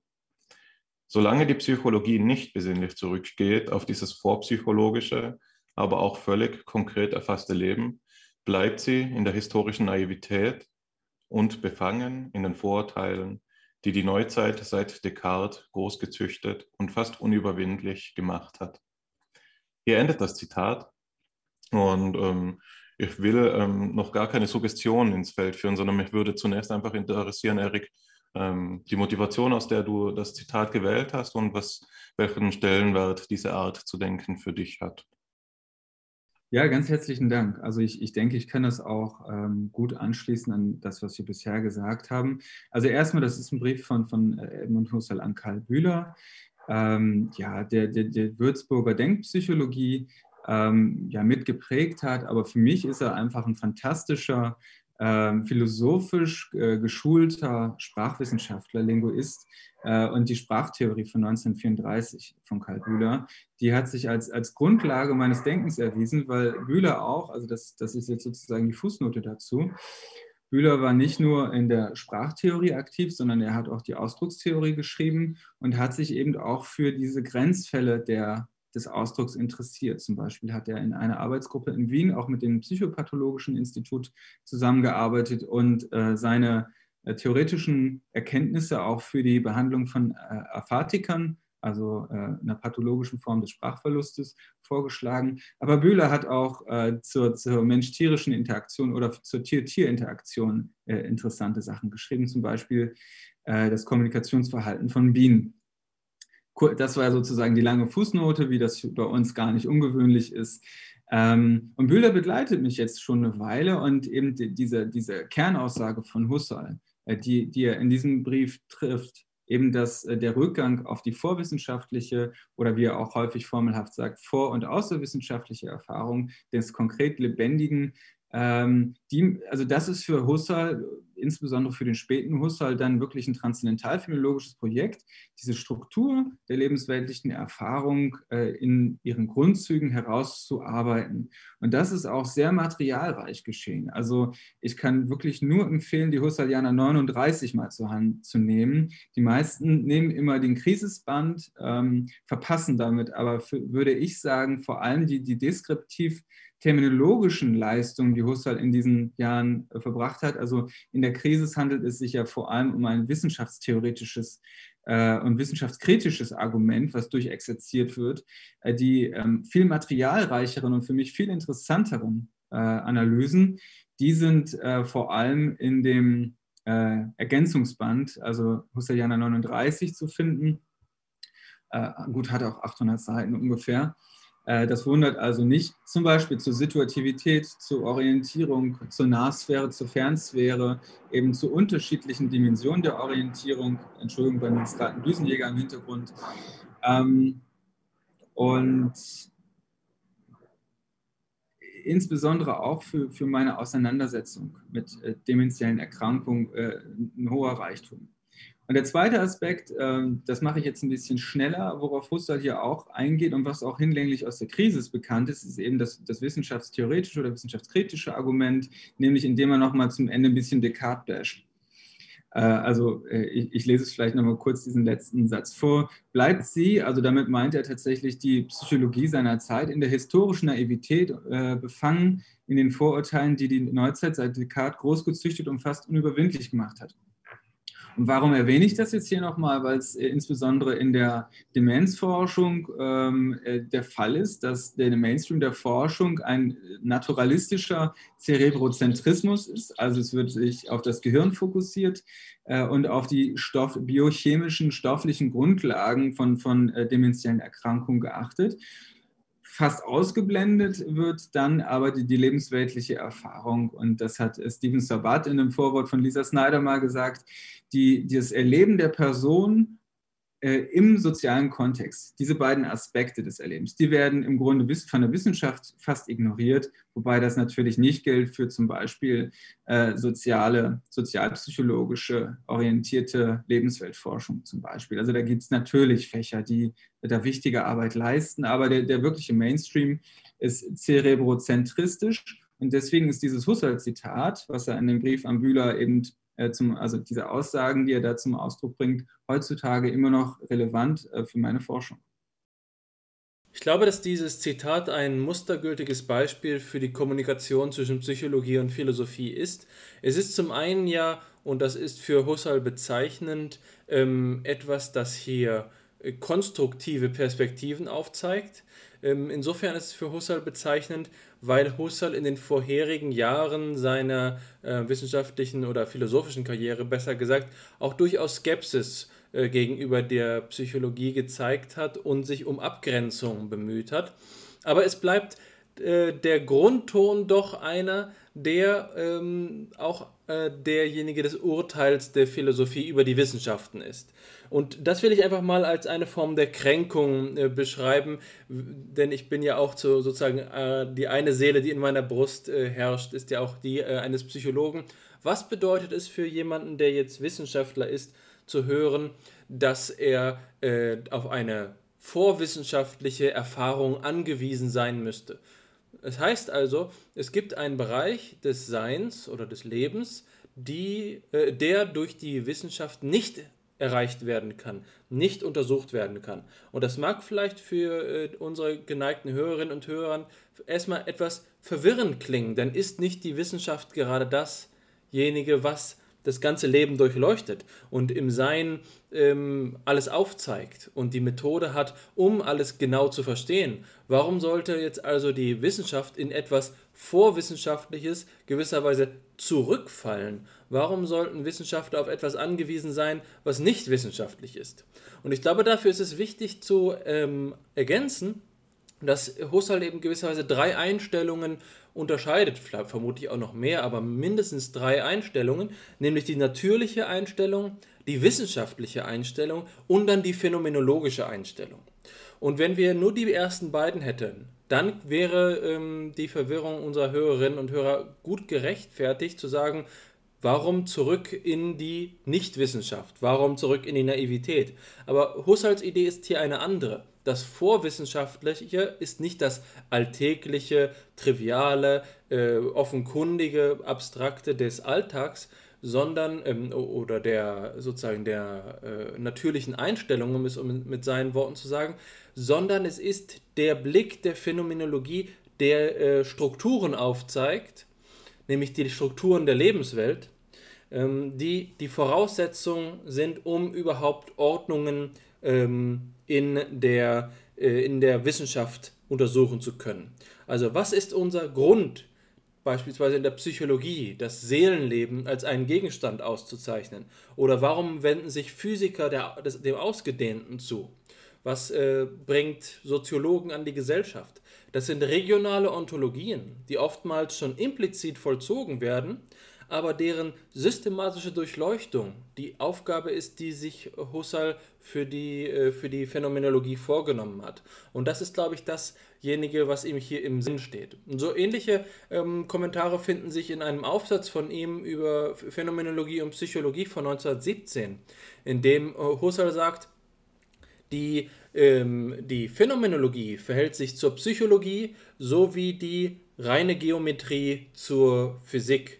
Es ist eine notwendige, elementar logische Voraussetzung, die es der Wissenschaft überhaupt gestattet, Vergleichbarkeit herzustellen und Orientierung in diesem metawissenschaftlichen Sinne jetzt, ähm, nicht auf Objektebene der Orientierung, sondern der Orientierung von Wissenschaften. Ähm, und da genau von so etwas sprichst du, Erik, ja auch in den ersten Kapiteln äh, deiner Dissertation. Also wie können wir die Phänomenologie orientieren? Und äh, in diesem Sinne, in diesem zweiten Sinne von Orientierung wird jetzt hier also gesagt, die Wissenschaft wird orientiert.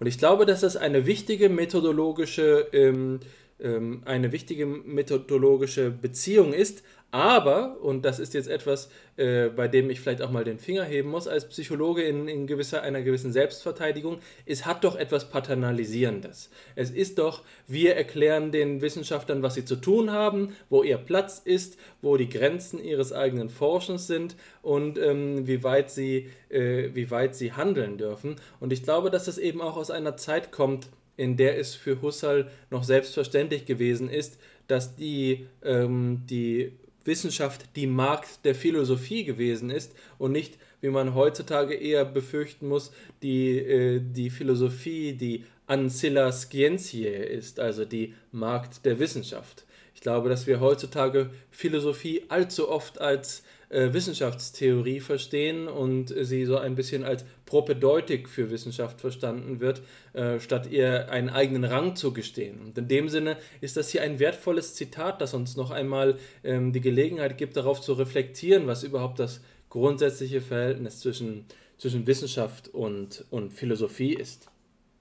Aber um vielleicht die Brücke zu schlagen zu dem, wo äh, wir, worüber wir jetzt vorher gesprochen haben, über die soziale Integration des Lebens, über das, was ähm, Vereinzelung hatte ich es genannt und ähm, unsere natürliche Orientierung in der Lebenswelt bedeutet. Was ist jetzt hier das, was äh, Husserl der Psychologie vorschlägt? Wie können wir ähm, in der Psychologie fortan phänomenologisch forschen oder phänomenologisch informiert, phänomenologisch orientiert äh, forschen? Das ist für mich die Frage. Ähm, und ich glaube, das ist sozusagen etwas, was, was du mit deinem eigenen Forschungsprogramm beantwortest, weswegen du auf die äh, Antwort sicherlich gut vorbereitet bist. Aber für mich ist das von größter Bedeutung, weil ich mich ja an dieser Frage der phänomenologischen Psychologie so ähm, interessiere. Was könntest du mir dazu sagen? Ja, also auch wieder ein ganzes Bündel, aber ich habe mir natürlich jetzt inzwischen, ich hatte genug Zeit, mir eine kleine Strategie zurechtzulegen. Ähm, sagen wir mal so. Ähm, ich fange mit Husserl an. Äh, und äh, wenn wir jetzt auch dieses Zitat zur Grundlage nehmen, dann ist natürlich dieser sehr, sehr starke transzendentaltheoretische Anspruch, äh, den kann man bei Husserl nicht einfach irgendwie leugnen oder so. Ähm, nichtsdestotrotz würde ich sowas damit machen wie eine äh, Enthierarchisierung und deswegen, äh, also eine Enthierarchisierung der, der, der Fächer, die aber äh, in meinem Fall dann dazu führt, dass die Philosophie zur Sache auch was zu sagen hat. Weil wenn man eben sagt, die, die Philosophie wäre dann sozusagen rein wissenschaftstheoretisch und so war es bei Husserl nie gemeint, äh, die, die, die, die Philologie hat auch immer beschreibend äh, etwas äh, beizusteuern. Und da, ähm, das ist inzwischen, ich weiß nicht, das scheint vergessen zu sein. Und in der Psychopathologie auch ähm, natürlich in, in diesem engeren Felde der phänomenologischen Psychopathologie ist das anerkannt, ja klar. Äh, aber außerhalb dessen ist es nicht unbedingt Common Sense, dass die Philosophie mit ihren Beschreibungen dann in meinem Fall was zu, zu, zur Sache demenzieller Erkrankung äh, was zu sagen hat. Und äh, das machen wir jetzt mal kurz am Beispiel der Orientierung, weil ich, äh, das ist eben das Thema, mit dem ich mich viel beschäftige. Ähm, Orientierung erfahren wir alle ständig innerhalb unserer Lebenswelt. Wir sind orientiert und wir orientieren uns auf ganz unterschiedlichste, komplexe Arten und Weisen äh, und sind auch, es ist auch kulturell äh, Variant, wie wir uns orientieren. Um ein Beispiel zu geben, also für Husserl muss man dann sagen, er war doch recht eurozentrisch dann in seinen Beschreibungen. Für Husserl war immer klar, unser Leib ist der Nullpunkt aller Orientierung. Das gilt in räumlicher, aber dann, wie man sieht, in seinen Entfaltungen auch in, in mehrfacher Hinsicht. Weil der Leibkörper natürlich auch die direkte Interaktionsoberfläche ähm, ist für dann die soziale Orientierung und so weiter. Äh, und dann gibt es zum Beispiel in der Soziolinguistik die, die Positioning Theory, die dann zeigt, wie wir uns eben durch Sprache orientieren. Und das lässt sich alles zu so einem sehr kompakten, schönen Bündel zusammenschnüren ähm, und äh, herausarbeiten, auf welche Arten und Weisen wir uns lebensweltlich orientieren. Und diese Erkenntnisse als Grundlage von konkreter psychologischer Forschung zu nehmen, äh, sowas scheint mir gemein zu sein, nun muss man tatsächlich vielleicht diesen transzendentaltheoretischen, diesen starken transzendentaltheoretischen Anspruch ein bisschen runterkochen, indem man einfach ein bisschen in die Richtung von Maurice Merleau-Ponty sagt, das sind philosophische ähm, ja, Erkenntnisse über die Struktur der lebensweltlichen Erfahrung. Und wir brauchen nicht zwingend so etwas erwähnen wie ein transzendentales Ego, eine Noesis-Noema-Korrelation oder so etwas. Das kann man machen, aber ähm, ich habe tatsächlich eine sehr weiche Husserl-Lesart, indem ich sage, die transzendentale Formulierung ist eine Art, wie wir daraus Sinn machen, wie diese Strukturen funktionieren. Es ist in meiner Art und äh, in meiner Lesart nichts Ontologisches. Wir können nicht irgendwo suchen und transzendentales Ego finden. Das ist äh, eine, eine, epistemische Konstruktion äh, in, in, meinem Verständnis der, auch der Phänomenologie. Ähm, das würden ganz viele nicht teilen, aber das ist mir an dieser Stelle auch nicht ähm, da kann man sich drüber streiten. Verbleiben wir mal so. Aber um es zusammenzufassen, ich habe also die Möglichkeit, auch im Dialog mit Betroffenen die Art und Weise einerseits äh, der Orientierung, wie, wie wir sie äh, gemeinhin, wie wir eben meinen, sie zu erfahren. Aber wir können natürlich auch Menschen mit dementiellen Erkrankungen fragen. Das ist keineswegs so, dass sie äh, sofort äh, der Sprache verlustig gingen, sondern sie haben natürlich noch die, die Möglichkeit, uns zu berichten, entweder uns zu berichten, wie sie ähm, Desorientierung und Orientierung wahrnehmen oder in ihrem Verhalten spiegeln, indem sie sich verlaufen indem sie ständig nach Hause wollen, indem sie äh, eben an den Tag legen, dass sie eigentlich in so einer Art kon kontinuierlicher Exilerfahrung sind äh, und nach Hause wollen, obwohl sie es nicht können. Also die Heimat als Utopie durch die Erkrankung. Und so kann man eben die Erkrankung und die Erfahrung der Person mit dieser Erkrankung ernst nehmen und als Grundlage für konkrete phänomenologische, aber auch dann psychoempirische äh, Studien nehmen. Ne? Und ich denke, dass, das ist einleuchtend erstmal.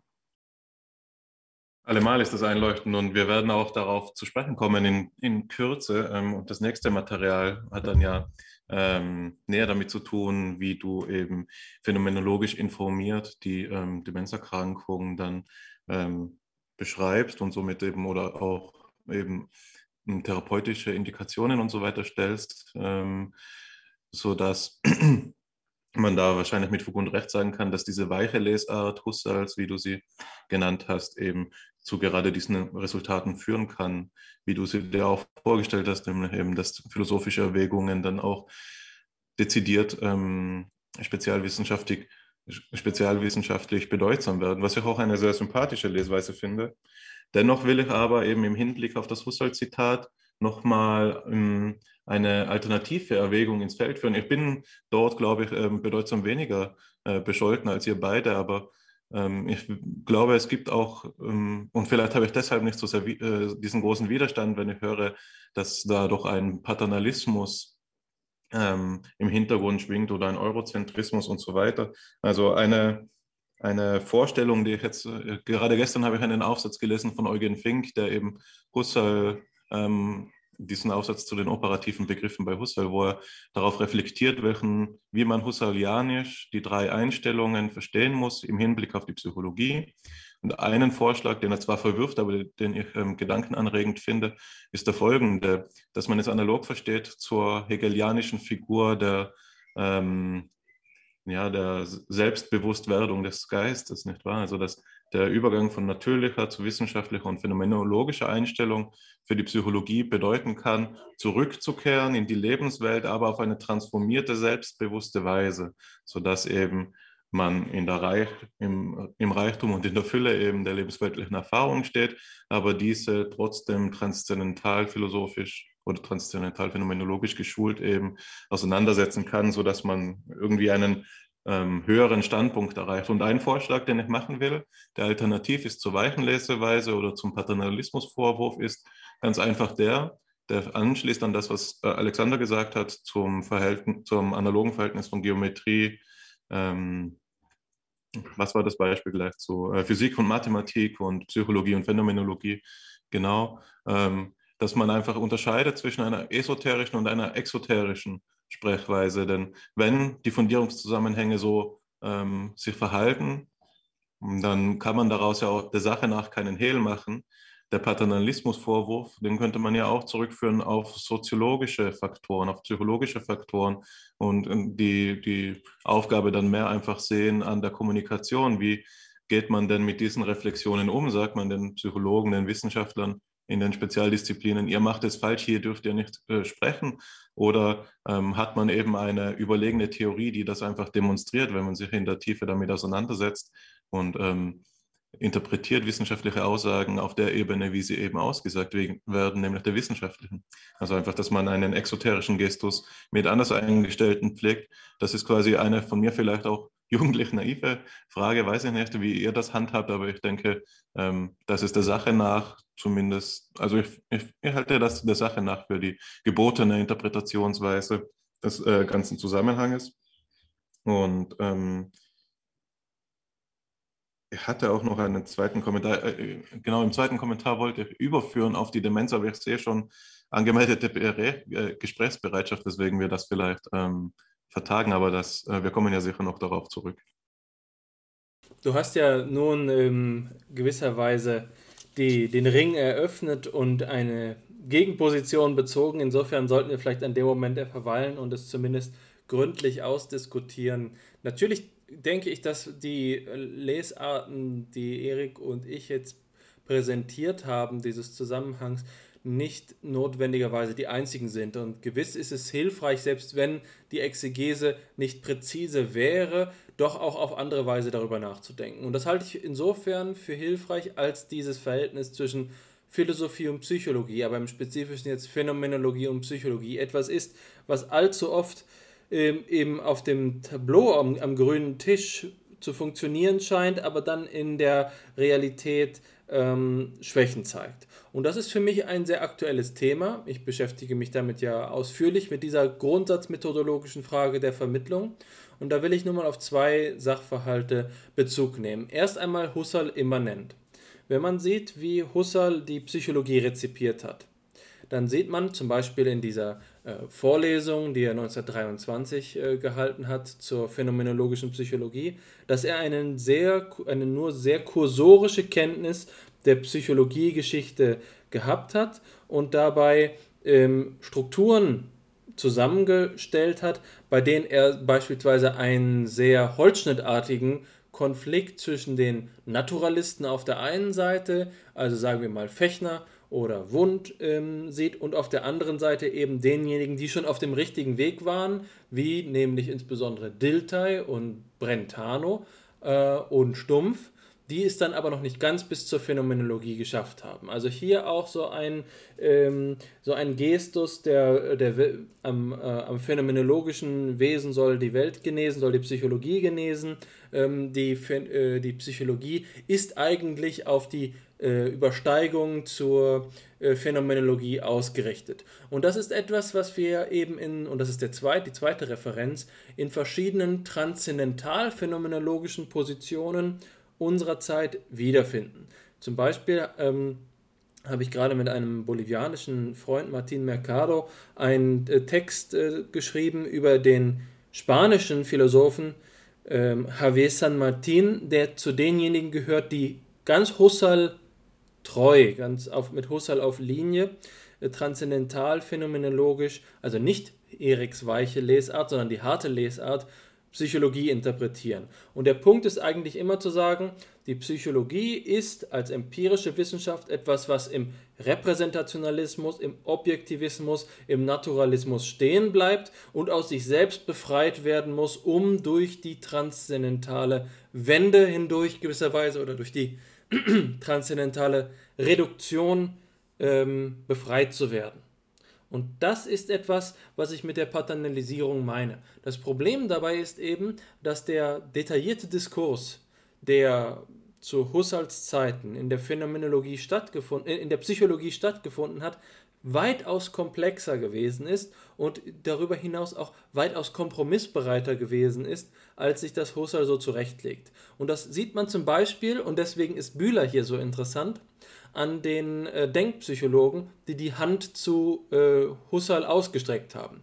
Schon 20 Jahre vorher, vor diesem Briefwechsel, war es so, dass Karl Bühler, nämlich 1906, 1907, seine Habilitationsschrift geschrieben hat und damals wollte er schon sagen, das, was Husserl in der Philosophie geschafft hat, das wollen wir mit psychologischen Mitteln äh, zeigen. Und ähm, dazu gehörte zu dieser Gruppe der Würzburger gehörte beispielsweise auch August Messer, der eigentlich aus Marburg kam. Und August Messer hat ein ganzes Lehrbuch über die Psychologie vorgelegt, in dem er sich wesentlich auf Husserl bezieht. Ähm, und es gibt noch viele weitere Namen, die dazugehören. Zum Beispiel der große Oswald Külpe selbst, der dieses Institut in, in ähm, Würzburg gegründet hat, 19, äh, 1896. Und auch der war von Husserl sehr angetan. Aber, und das ist jetzt die Pointe, Husserl hat die Denkpsychologie eigentlich mit einer großspurigen Geste äh, weggewischt ähm, in diesem Zusammenhang, zumindest noch in dieser frühen Phase. 1913 ähm, schreibt äh, Husserl über den Denkpsychologen Henry Watt, äh, im Grunde genommen, dass diese Denkweise naiv und unangebracht sei. In einem Briefwechsel zwischen Husserl und August Messer schreibt Husserl, sie haben die äh, phänomenologische äh, Methode nicht verstanden. Das ist zwar alles ganz schön und gut, aber sie müssen meine Aufsätze nochmal etwas genauer lesen. Und das ist tatsächlich etwas, äh, bei dem man sagen muss, dass äh, Husserl, zumindest meines Erachtens, von den innerpsychologischen äh, Kontroversen nicht ausreichend Kenntnis gehabt hat. Wenn man aber jetzt andere Phänomenologen nimmt, wie zum Beispiel die Münchner, zum Beispiel Moritz Geiger, der ja auch bei dem Kongress für experimentelle Psychologie gewesen ist, dann sieht man, dass die anderen Mitglieder der phänomenologischen Bewegung da eine ganz andere Haltung gehabt haben. Deswegen ist es, glaube ich, exegetisch relativ sicher zu sagen, dass Husserl die folgende Position gehabt hat. Seine Phänomenologie war ungefähr gleich ursprünglich mit der Psychologie. Beides waren zu diesem Zeitpunkt Positionen in der, in der Philosophie. Also bis dahin gab es ja äh, noch keine eigenständige psychologische Wissenschaft. Und Husserl war jetzt darum bemüht, sein eigenes phänomenologisches Denken, das sich eben auch wie die damaligen Bewusstseinspsychologien mit äh, dem Bewusstsein auseinandergesetzt hat, klar abzugrenzen. Und insofern ist dieser Paternalismus, den ich jetzt da äh, polemisch gewisserweise verwendet habe, glaube ich auch Ausdruck davon zu sagen, für Husserl war die Phänomenologie eine junge Bewegung und was er wollte, war ihre Eigenständigkeit und ihre, ähm, ihren Mehrwert äh, zu verdeutlichen, indem er die Psychologie doch etwas zurückgedrängt hat. Und heutzutage können wir rückblickend, da wäre ich ganz bei Erik sagen, äh, die Phänomenologie hat ihren Stand und ihren Wert bewiesen und die Psychologie äh, hat ganz andere Tendenzen aufgezeigt und jetzt eine Synthese zu versuchen und zu schauen, wie man zusammenarbeiten kann, ist nicht mehr darauf angewiesen, wie, wie Husserl seinerzeit zu sagen, das eine oder das andere und es geht um, um Vorherrschaft. Ja, Synthese wäre dann nämlich auch mein Stichwort. Ähm, äh, mein, mein, Kommentar ist jetzt so ein bisschen sowohl als auch und weder noch. Ähm, äh, nämlich der Blick auf Karl Jaspers allgemeine Psychopathologie.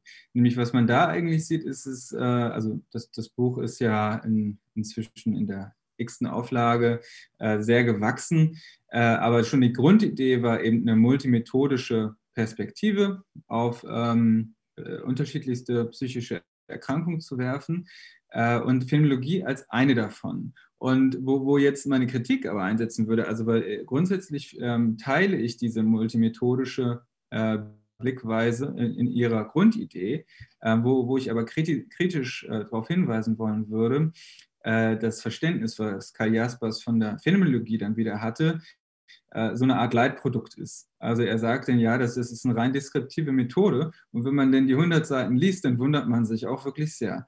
Also man, man äh, hat das Gefühl, das sind, äh, er hat einfach mal die, die Inhaltsverzeichnisse von Husserl überflogen und dann die Unterschiede von Wahrnehmung und Fantasie und so weiter. Und dann hat er einfach äh, Erfahrungsberichte äh, darunter gecopy-pastet. Also so würde das heute denn im Word-Dokument aussehen.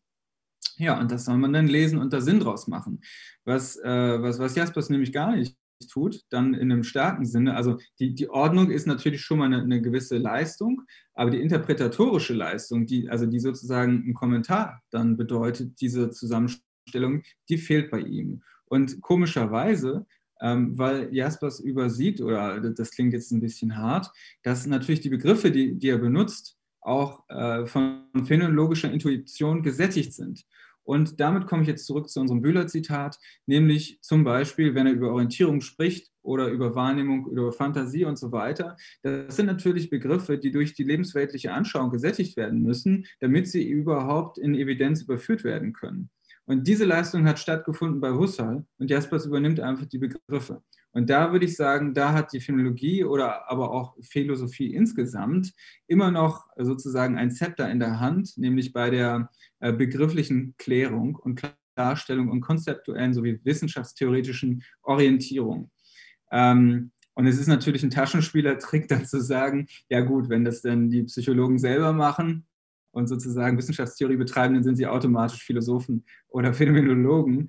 Das ist natürlich auch irgendwie ein bisschen äh, daneben. Aber ähm, ich denke, das ist eine ganz interessante Position mit, mit Karl Jaspers jetzt zu sehen, äh, dass er einerseits äh, Phänomenologie empirisch zu integrieren weiß, andererseits aber ein bisschen übersieht, was da eigentlich äh, die, die ja on, schon ontologischen ähm, Verhältnisbestimmungen sind, die da zugrunde liegen.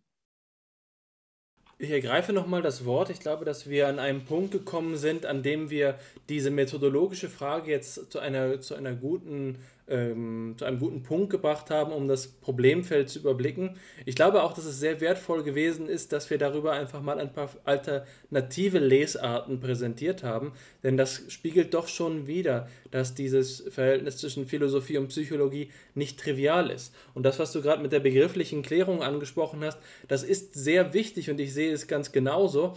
Aber da erzähle ich jetzt fast anekdotisch einfach einmal äh, aus ähm, einer Lehre, die ich gestern gehalten habe, in der ich eben mit Psychologen, also ein, ein Seminar zur, äh, zur Psychologie, ähm, genau über die Frage gesprochen habe, was äh, ist der Sinn von Begrifflichkeit in der Psychologie und brauchen wir Definitionen oder brauchen wir Begriffsbestimmungen? Oftmals ist es eben so, dass Psychologen sagen würden, na gut, wir nehmen hier den Begriff Intelligenz aber eben nur als Ausdruck, als Wort eigentlich, als Worthülse und definieren ihn abhängig von einer bestimmten vorgegebenen Situation. Und das ist gewisserweise dann die, das, den Philosophen das rechtmäßige, legitime Zepter aus der Hand zu, reichen, äh, zu reißen, indem man einfach sagt, wir brauchen keine Begriffe. Wir, wir äh, op, ähm, operieren einfach in einen definitorischen Raum hinein. Natürlich, in uns dreien sträubt sich gerade der Philosoph und sagt, das geht doch gar nicht. Mit was wollen wir denn äh, operational ähm, äh, arbeiten, wenn wir keine Begriffe mehr haben? Also selbst derjenige, der definiert und Intelligenz definiert über Problemlösen, braucht den Begriff des Problemlösens. Und wenn er dann wieder Problemlösen definiert, definiert er es vermutlich auch wieder über irgendetwas und muss an letzter Instanz doch wieder auf etwas Lebensweltliches, auf irgendetwas äh, eine regionale Ontologie, eine bestimmte Gegebenheit kommen, die er einfach nicht abweisen kann. Und davon bin ich auch überzeugt. Aber leider ist es performativ in der Wissenschaft so, dass, ähm, und das erinnert mich unmittelbar an meine eigene Verteidigung von meiner Dissertation, weil ich auch da mit den, mit den Empiristen genau über diese Frage diskutiert habe. Wie präzise brauchen wir Begriffe in der äh, Psychologie? Können wir nicht mit vagen Begriffen genauso erfolgreich sein? Dass die, ähm, die äh, Psychologen an dem Wert dieses Zepters, von dem wir gerade gesprochen haben, vermutlich sogar zweifeln würden. Aber nichtsdestoweniger, ich glaube, äh, dass, dass das ein, eines der spannendsten methodologischen Probleme ist und dass die ganze AG Philosophie und Psychologie sich auch dieser Frage widmen muss und es von beiden Seiten da Missverständnisse gibt, äh, von der philosophischen wie von der psychologischen Seite und wir eigentlich eine neue Sprache und eine neue Denkweise entwickeln müssen, wie man kommunizieren kann, wie man zwischen beiden ähm, äh, sprechen kann und äh, da, da, drängt sich mir jetzt schon fast auf, wie man beide orientieren kann, wie man beide aufeinander in, miteinander in Beziehung setzen kann.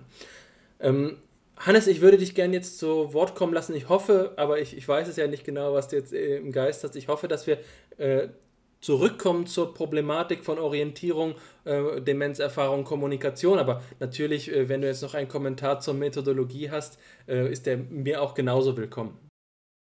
Ja, ich habe keinen Kommentar, der zurückführt. Ich habe einen, der weiter davon führt.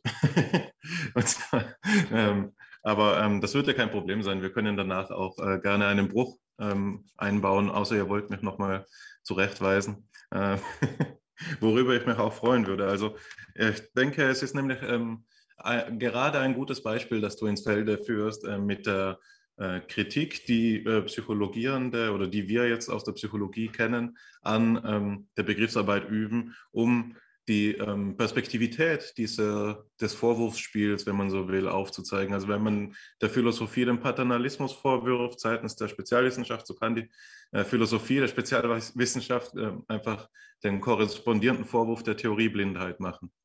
Nicht wahr? Und ähm, es ist ja zum Beispiel auch so, dass der, ähm, der Definitionswahn, will ich fast sagen, in der Spezialwissenschaft irgendwie ähm, in der Psychologie merkwürdiger ist äh, als in anderen Wissenschaften, zumal äh, was sich schon einfach daran einsehen lässt, wenn man kurz auf den Begriff der Definition reflektiert. Man kann jetzt sagen, ja, diese, äh, diese Begriffsreflexion unterminiert sich selbst, denn wir stellen ja gerade den Wert der Begriffsarbeit in Frage. Aber ähm, wenn man sich einmal darauf einlässt, Eugen Fink sagt zum Beispiel auch eben im selben Aufsatz, dass Philosophieren im Wesentlichen darin besteht, sich einzulassen auf ähm, die Vornamen eines Denkers, um eben daraus, äh, dadurch ähm, ersichtlich werden zu lassen, vielleicht einen neuen Gegenstand, der eben nur innerhalb dieses Denkens vorschweben kann. Also das, was thematisch wird anhand seiner äh, Begrifflichkeit. Und wenn man den Begriff der Definition reflektiert, dann ist der eine ähm, wichtige Unterscheidung, ich denke, sie kommt von Carnap, ähm, die zwischen Explikativ und Stipulativ-Definition. Äh, und äh, man muss ja relativ schnell zugeben, und das gilt auch für die Begriffe, die wir heute disputieren, Demenz, Lebenswelt, Orientierung und Situation, dass Explikativdefinitionen hier nicht zu erwarten sind. Also keine mögliche Aneinanderreihung von Sätzen wird jemals den gesamten Bedeutungsgehalt ähm, dieser Begriffe erklären können, also explikativ uns vorlegen können. Das sind eigentlich Begriffe, äh, diese Art Definition, die Explikativdefinition ist eine, die ähm, paradigmatisch in der Mathematik anzufinden ist. Nicht wahr? Wenn wir den Kreis definieren, es war in meiner allerersten philosophischen Prüfung, die ich hier abgelegt habe, eine Frage, definieren Sie den Kreis? Ich weiß es immer noch, die, die Menge aller Punkte einer Ebene, die zum selben Punkt m, dem Abstand r, aufweisen. Das ist die Kreisdefinition und mehr gibt es darüber nichts zu sagen. Also, und man kann ja anhand dieses Beispieles sehen, dass wir ins ähm, Stottern geraten werden, wenn wir jetzt uns dieselbe Aufgabe für die Demenz stellen. Also woran man in der Psychologie denkt, wenn man diese operationalisierten Definitionen gibt, ist vermutlich so etwas wie ein stipulativer Definitionsbegriff, der ähm, synthetisch ist, also erkenntniserweiternd, aber nur dadurch, dass eben Setzungen stattfinden, also Stipulationen. Wir verstehen Intelligenz als das, was der Intelligenztest misst. Natürlich ist das nicht die gesamte Bedeutung dessen, was der Begriff der Intelligenz ausdrücken kann, aber es ist eben ähm, stipuliert als das, was nun fort als Intelligenz gelten soll. Also man hat es hier schon mit einem eingeschränkten Definitionsbegriff zu tun, der philosophisch reflektiert werden kann, wodurch man dann Alternativen aufzeigen kann, eben die Explikativdefinition. Und das ist ja auch nicht die einzige. Man kann auch zum Beispiel aristotelische Wesensdefinitionen noch da, daneben stellen. Dann hat man wieder etwas, die funktionieren. Dadurch, dass man Differentia Specifica und Genus Proximum angibt, man wieder etwas, ähm, einen anderen Begriff der Definition, der uns weiterführen kann. Und allesamt sind wertvoll. Also ich sehe es, ich beziehe jetzt diese Position natürlich auch konterkarierend, aber ich sehe es eigentlich als ähm, den Wert der Philosophie, hier Reichtum und Differenz zu stiften. Und das mag äh, mancherorts äh, verwirren und überfordern, aber der Sache nach ähm, sind diese Reflexionen hieb- und stichfest und man kann sie nicht einfach von der Hand ähm, weisen, wenn man sagt, das ist paternalisierend, sondern der, der, gegenseitige Vorwurf ist immer auch möglich, nicht wahr? Nämlich der der Theorieblindheit. So, das ist der erste Punkt, auf den ich hinaus will. Der zweite ist der, dass wir vielleicht das ähm, von uns postulierte analogische Verhältnis von ähm, Mathematik und Phänomenologie in Frage stellen müssen, denn offensichtlich setzt, versetzt uns die Phänomenologie ja nicht dazu in die Lage, gleich starke Definitionen ähm, ähm, ins Feld zu führen wie die Mathematik. Also im Sinne von Explikativdefinitionen. Und wenn wir eine sich ins, ähm, ja, sagen wir, eine naturalisierte Psychologie vorfinden als die Mainstream-Psychologie heutzutage, bietet sich selbstverständlich das mathematische Denken als Fundierung, das mathematisch-statistische Denken als Fundierung an, denn auch die anderen Naturwissenschaften sind in dieser Weise zu denken fundiert. Und wenn Psychologen nun nach Definitionen fragen, wünschen sie sich vielleicht so klare Definitionen und sie wünschen sich vielleicht so klare Formeln, wie wir sie in der Physik vorfinden. Und tatsächlich entspricht das der Lehrrealität auch. Man versucht sich dem anzunähern. Aber wenn wir versuchen, die Psychologie zu reformieren, dann müssen wir uns verabschieden von diesem Begriff ähm, der Definition, weil die Phänomenologie dazu nicht taugt. Was die Phänomenologie aber stattdessen anzubieten hat, sind eben Wesenseinsichten, nicht wahr? Und das ist eine ganz andere Weise, ähm, das äh, Feld aufzurollen und deshalb muss man ja auch von vorne anfangen und eben jeden einzelnen Schritt der Theoriebildung der Psychologie thematisieren, so wie wir es uns hier ja auch vornehmen.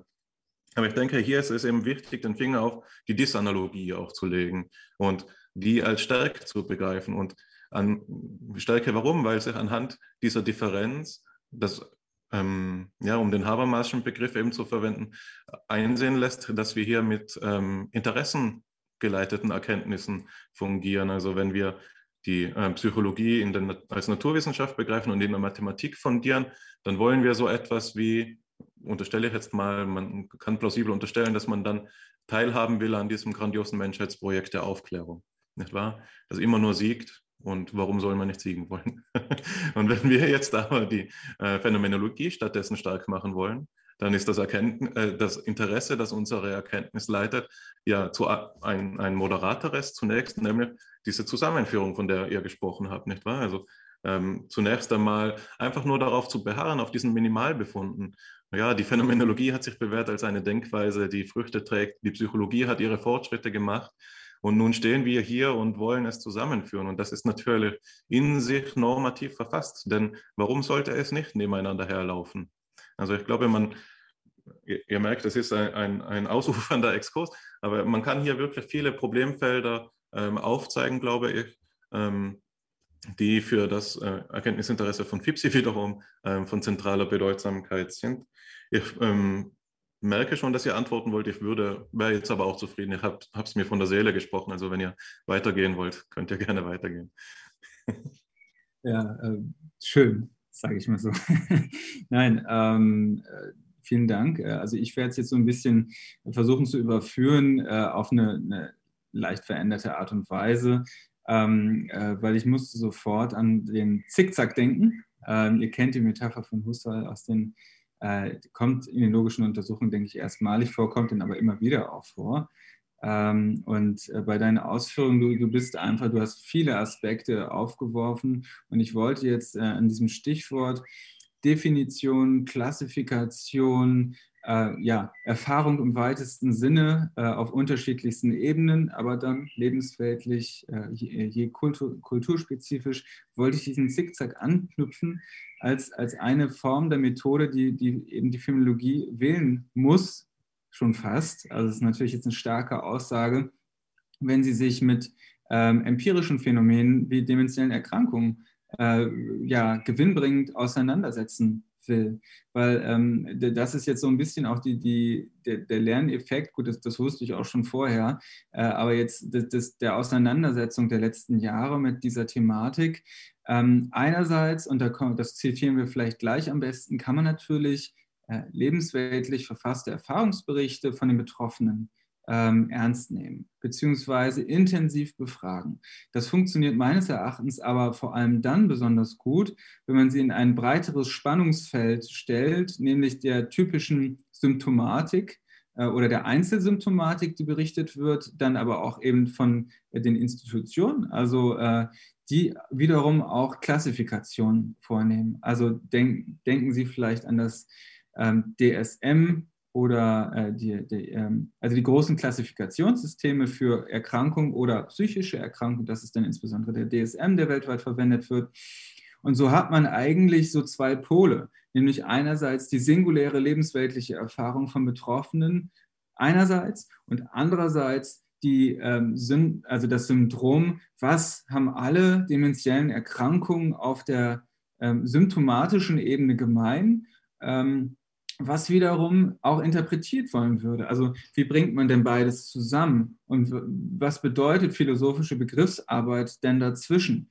Ähm, und die, dieses Wechselspiel beschäftigt mich jetzt schon in die Zeit, wie ich mich mit diesem Thema auseinandersetze, weil ich würde Hannes zustimmen. Eine phänomenologische Psychopathologie, die will eigentlich Wesenseinsichten generieren.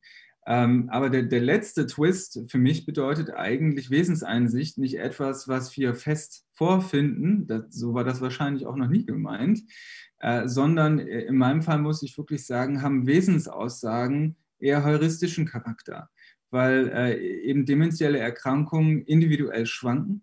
Ähm, und da muss man sich wirklich fragen, wie, wie, wie stark kann man Aussagen über die gemeinsamen Symptome eigentlich werden lassen?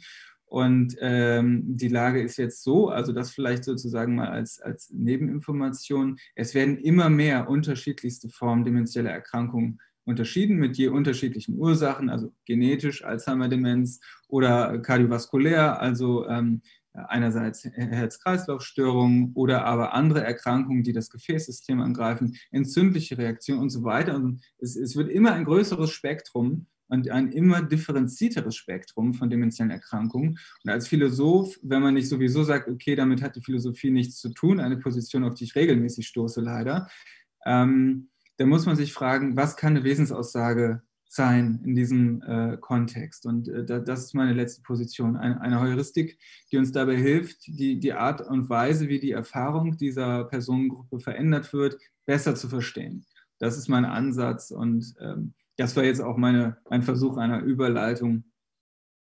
Ja, ich glaube, dass dir diese Überleitung gelungen ist, ähm, dass wir jetzt über die Entstehung der Klassifikation im DSM nachdenken, ist, glaube ich, ein guter Anhaltspunkt. Da sind wir zwar auch noch auf methodologischer Ebene, aber du sprichst gerade von dem philosophischen Zwischenraum zwischen der singulären lebensweltlichen Erfahrung und der Generalität eines Syndroms. Und diesen Zusammenhang durch Wesensaussagen mit heuristischem Charakter herzustellen, ist jetzt deine Idee gewesen.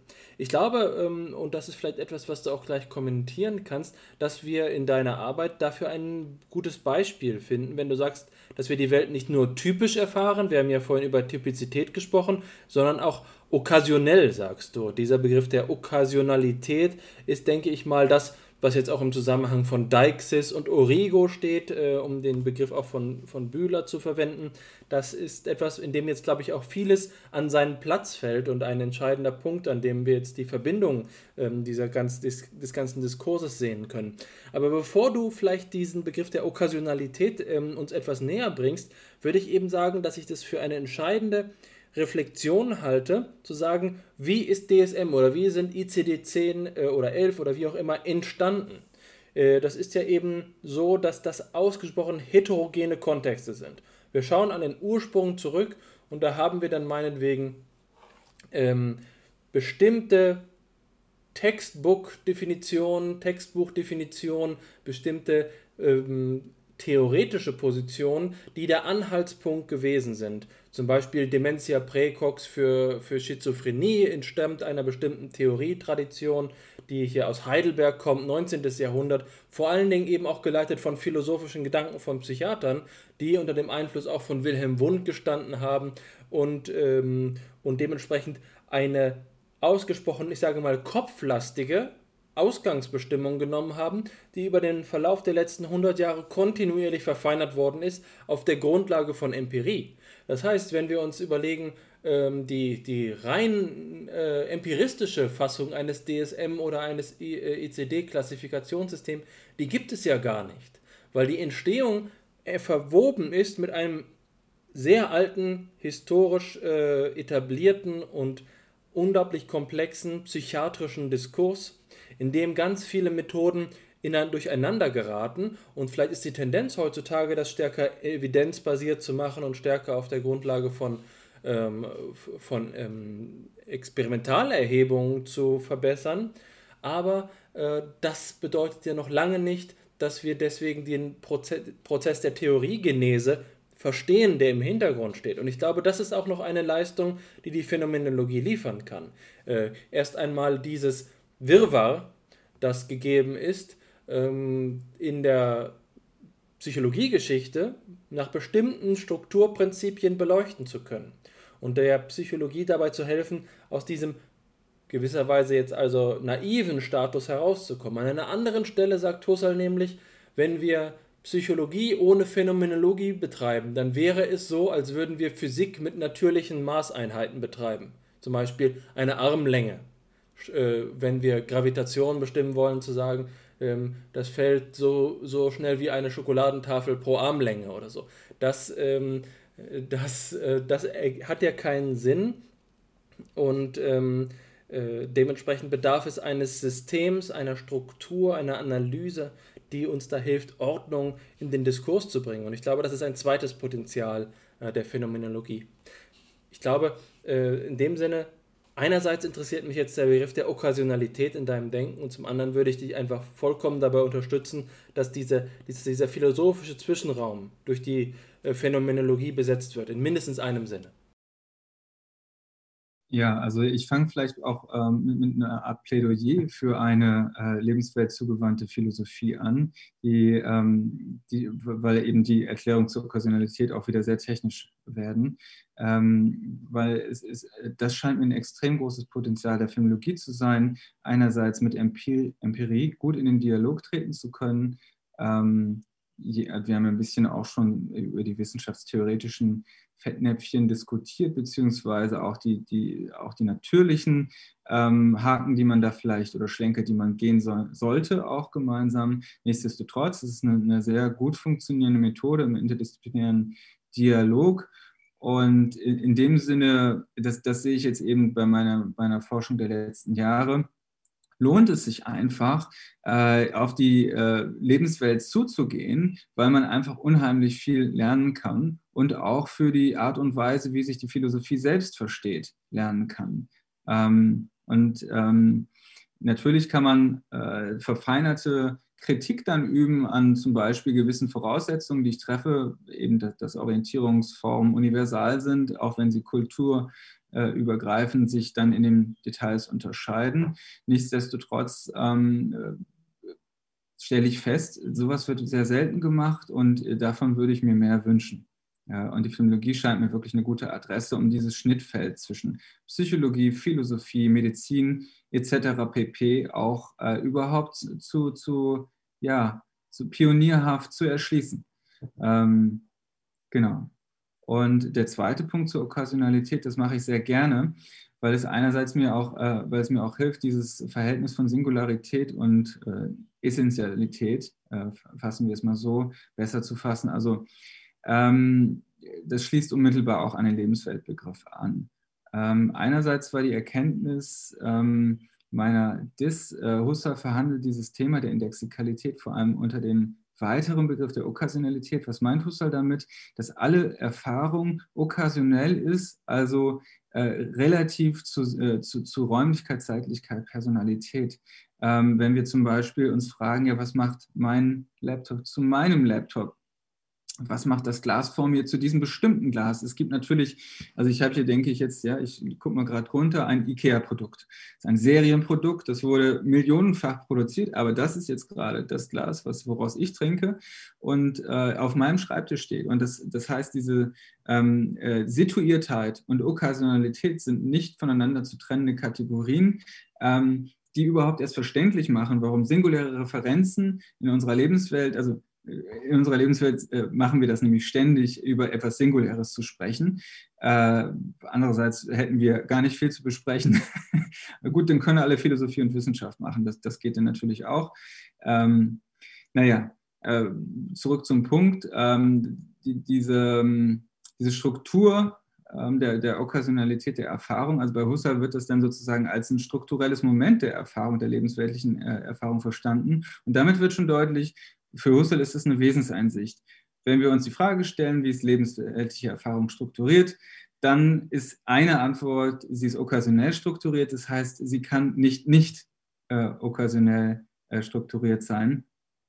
Und äh, das heißt, wir haben damit eine Erfahrungsgrundlage äh, erkannt, die dann, äh, die man auf unterschiedliche Arten und Weisen, äh, ja, auf die man aufmerksam wird, zum Beispiel durch unsere Sprache mit den Indexikalia, wie wir eben auf Besonderes hinweisen, die einzelnen Dimensionen der Erfahrung abheben und das nicht nur mit Worten, sondern eben auch mit Zeigegesten oder dann auf grammatischer Ebene mit Relativpronomina und so weiter. Also es ist ein sehr, sehr komplexes Geflecht, wie hier sozusagen die, die, die Leistung, Individualisierung äh, oder Singularisierung ähm, zu, zu verfassen, verbunden ist mit, mit äh, Wesenseinsichten beziehungsweise auch klassifikatorischen Leistungen.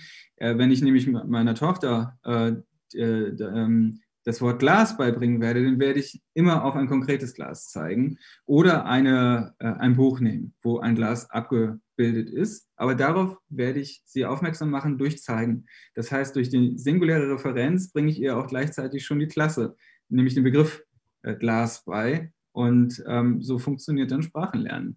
Ähm, das war jetzt so ein bisschen mein, äh, meine Antwort auf die Frage, was Okkasionalität ist. Und Husserl treibt es dann auch, auch relativ weit, in dem Sinne, dass er wirklich sagt, das ist sozusagen die transzendentale Struktur lebensweltlicher Erfahrung. Ähm, die muss okkasional sein, damit überhaupt diese ganzen Leistungen und die ganzen, ähm, die Art und Weise, wie wir die Lebenswelt erfahren, ähm, überhaupt nachvollziehen können. Genau. Ja, danke für die Frage und das ist dann auch der Hintergrund für viele Analysen äh, äh, demenzieller Erkrankungen. Das ist doch eigentlich eine hervorragende Überleitung zur nächsten Quelle. Wir beschreiben das strukturelle Moment der Lebenswelt okkasionell. Du verwendest auch den Begriff Jeweiligkeit. Ich glaube, dass das auch nochmal eine interessante äh, Beziehung ist, um aus diesem Fremdwort ein, eine gewisse sprachliche Nähe herzustellen. Für mich ist in dem Zusammenhang jetzt auch nochmal wichtig, dass wir zurückblicken auf all das, was wir über Kommunikation gesagt haben, um zu verstehen, dass das hier alles nun integriert ist und aufgehoben ist. Wir haben am Anfang darüber gesprochen, können Affen zeigen zum Beispiel. Und jetzt sagen wir, die, das Vermögen zu zeigen hängt von der Okkasionalität, also ja auch in direkter äh, Übersetzung, also der, der, die Okkasion, die, die Gelegenheit, also etwas überhaupt vor sich zu haben, äh, das einem die Gelegenheit gibt, darauf zu verweisen und jetzt zu fragen, in was für einer Welt leben wir? Da denke ich gleich mit Plessner und sage, der, äh, der Stein hat im engeren Sinne gar keine Umwelt. Das versuche ich immer so zu sagen, wenn ich das im, im Seminar erkläre. Ich glaube, das haben wir in diesem Zusammenhang, Hannes, ich bin mir ziemlich sicher, auch schon mal äh, genauso äh, dargestellt. Wenn wir einen Baum haben und der steht neben einem Felsen, dann ist es entscheidend, ob der Schatten des Felsens auf den äh, Baum fällt oder nicht. Das heißt, der, der Schatten wird zur Umwelt des Baumes. Wenn der Schatten auf den Baum fällt, dann wächst er anders. Aber wenn statt des Baumes dort ein Stein liegt, dann hat der Stein ja äh, gar keine äh, Beziehung zu dem Schatten. Ob der Schatten nun auf den Stein fällt oder nicht, ändert für den Stein rein gar nichts. Und das ist sicherlich auch etwas, was jetzt hier äh, diese Idee der Okkasion bedeutet. Also was ist die Struktur der Umwelt, die uns die Möglichkeit gibt, sich auf uns zu beziehen? Und ähm, nach deiner Idee einer horizontalen Struktur der Situativität, haben wir es ja mit räumlichen, zeitlichen und der personalen Dimension zu tun. Und das ist sicherlich gerade die spannende. Natürlich ist Zeitlichkeit auch keine Trivialität. Räumlichkeit klingt, klingt wie eine ziemlich sichere Sache, aber ich bin mir sicher, dass du auch dazu viel zu sagen hast. Aber ähm, äh, gerade die personale Dimension scheint mir davon größtem Interesse zu sein. Und jetzt ist da gewisserweise die Frage, die ich jetzt auch an die Quelle, die ich, die ich gleich vorlesen werde, ähm, mitstelle die mir auch die ganze Zeit schon im Hintergrund steht, ist es so, dass wir von einer Auflösung von Personalität bei Demenz sprechen sollten können. Also die Frage, die sicherlich auch viele mit Sorge umtreibt, die vielleicht in der Familie die Disposition zur äh, Demenz haben. Heißt das, ich bin nicht mehr ich selbst? Heißt das, dass ich verkümmere zu einem Häufchen von, von Personen, was noch übrig bleibt? Oder ist es gerade auch so, weil du sagst, dass der, die, der Mensch ursprünglich sozial integriert ist, dass gerade nur diejenigen, die jetzt vereinzeln und, und sozusagen im, in irgendeiner Ecke eines Altenheims äh, vollkommen ohne Sozialkontakt übrig bleiben, dass denen die Personalität verloren geht, weil sie die, die sozusagen das Ausreichen zu ihrer Mitwelt, äh, dass ihnen das nicht mehr bleibt. Aber lass uns das doch an einem, an einem Beispiel besprechen. Ich, es ist eine kurze Quelle, die wir aus dem Buch, was du vorhin schon erwähnt hast, äh, übernommen haben von äh, Lisa Snyder Du hast uns diese Quelle mitgebracht. Das Buch heißt Wie sich Alzheimer anfühlt.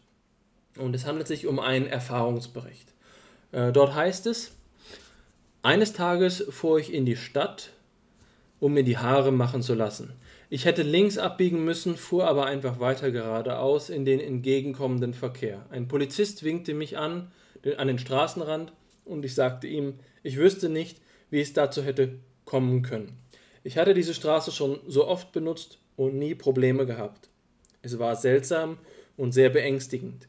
Ich hätte andere verletzen können. Da habe ich zum ersten Mal gemerkt, dass etwas nicht stimmt. Ich bin seitdem nicht mehr selbst Auto gefahren. Hier endet dieser Erfahrungsbericht, an dem ich auf der Grundlage unseres bisherigen Gesprächs direkt ganz viele Signalwörter sehe, wie zum Beispiel, ich hätte andere verletzen können, also eine Sozialkomponente. Hier ist noch äh, Verantwortung vorhanden und dann der Orientierungsverlust aber auch hier letztlich auf einer ethischen Dimension Verantwortung übernehmen. Ich bin seitdem selbst nicht mehr Auto gefahren. Aber erzähl du uns doch mal, was diese Quelle für dich bedeutet und was sie für dein Denken bedeutet. Ja, Alexander, ganz herzlichen Dank. Du hast äh, wirklich schon viele Sachen hervorgehoben. Äh, das hätte ich ganz ähnlich gemacht. Ähm, ich habe das jetzt natürlich äh, gewählt, weil äh, die räumliche Orientierung typischerweise äh, also wenn ich Orientierung sage, denken die meisten Menschen an räumliche Orientierung.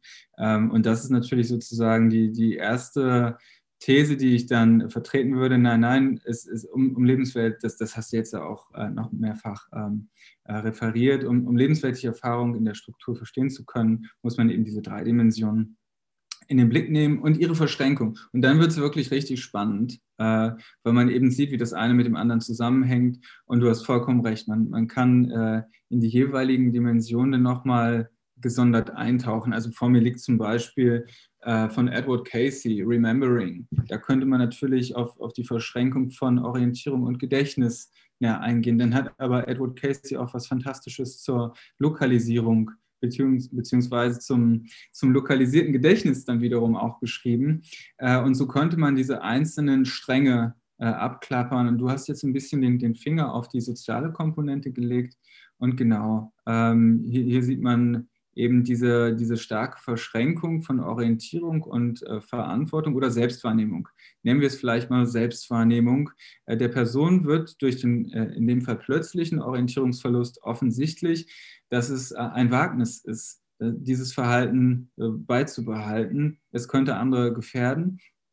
Und ähm, eben der letzte Satz, ich bin seitdem nicht mehr selbst Auto gefahren, schließt natürlich jetzt praktisch an deine Eröffnung an. Also die Frage danach, inwieweit Personalität verknüpft ist mit Sozialität beziehungsweise dann mit Einsamkeit, Vereinsamung, Alleinsein und ob äh, sozusagen es, es, es sich um eine Art ähm, sozial generierte äh, um einen sozial konstituierenden Begriff handelt bei Personalität oder eher um einen ähm, ja, schon transzendentales äh, Konzept, was, was äh, sehr, sehr stark dann angenommen werden muss. Und ähm, ich antworte dann vielleicht mal so ein, ähm, eine schöne Position, äh, mit der ich mich momentan auseinandersetze, die kommt gar nicht aus der Phänomenologie, sondern das ist die ähm, soziallinguistische Positioning Theory, äh, entwickelt von Peter Mühlhausler, Rom Haré, äh, Steven Sabat in den 90er Jahren. Und die unterscheiden drei Dimensionen von ähm, Personalität. Einmal ist es das, ähm, ja, das personale Ich, was auch für personale Identität, äh, worauf wir gerne gleich noch kurz eingehen können, für personale Identität zuständig ist und was mit zum Beispiel äh, erste Person in Dexikalia äh, angezeigt wird. Zweite Ebene, also Sie nennen, Sie nennen das Selves. Äh, im, im, englischsprachigen Raum scheint mir fast immer von Selves die Rede zu sein und äh, in unserem Diltai geprägten deutschsprachigen phänologisch-anthropologischen Raum fast immer von Personen. Ähm, wobei das auch nochmal eine nette Debatte ist, äh, da zu unterscheiden und die unterschiedlichen Traditionsstränge zu betrachten. Aber ich komme zurück in diese zweite Dimension, das sind Rollenbilder, äh, die wir haben, zum Beispiel Vater oder äh, eben Wissenschaftler, äh, die für unser Selbstverständnis wichtig sind. Und die dritte Ebene sind ähm, sozusagen sozial performative äh, Aspekte der, äh, des Selbst, die immer nur zustande kommen, wenn wir zusammen sind äh, in, in der direkten Interaktion.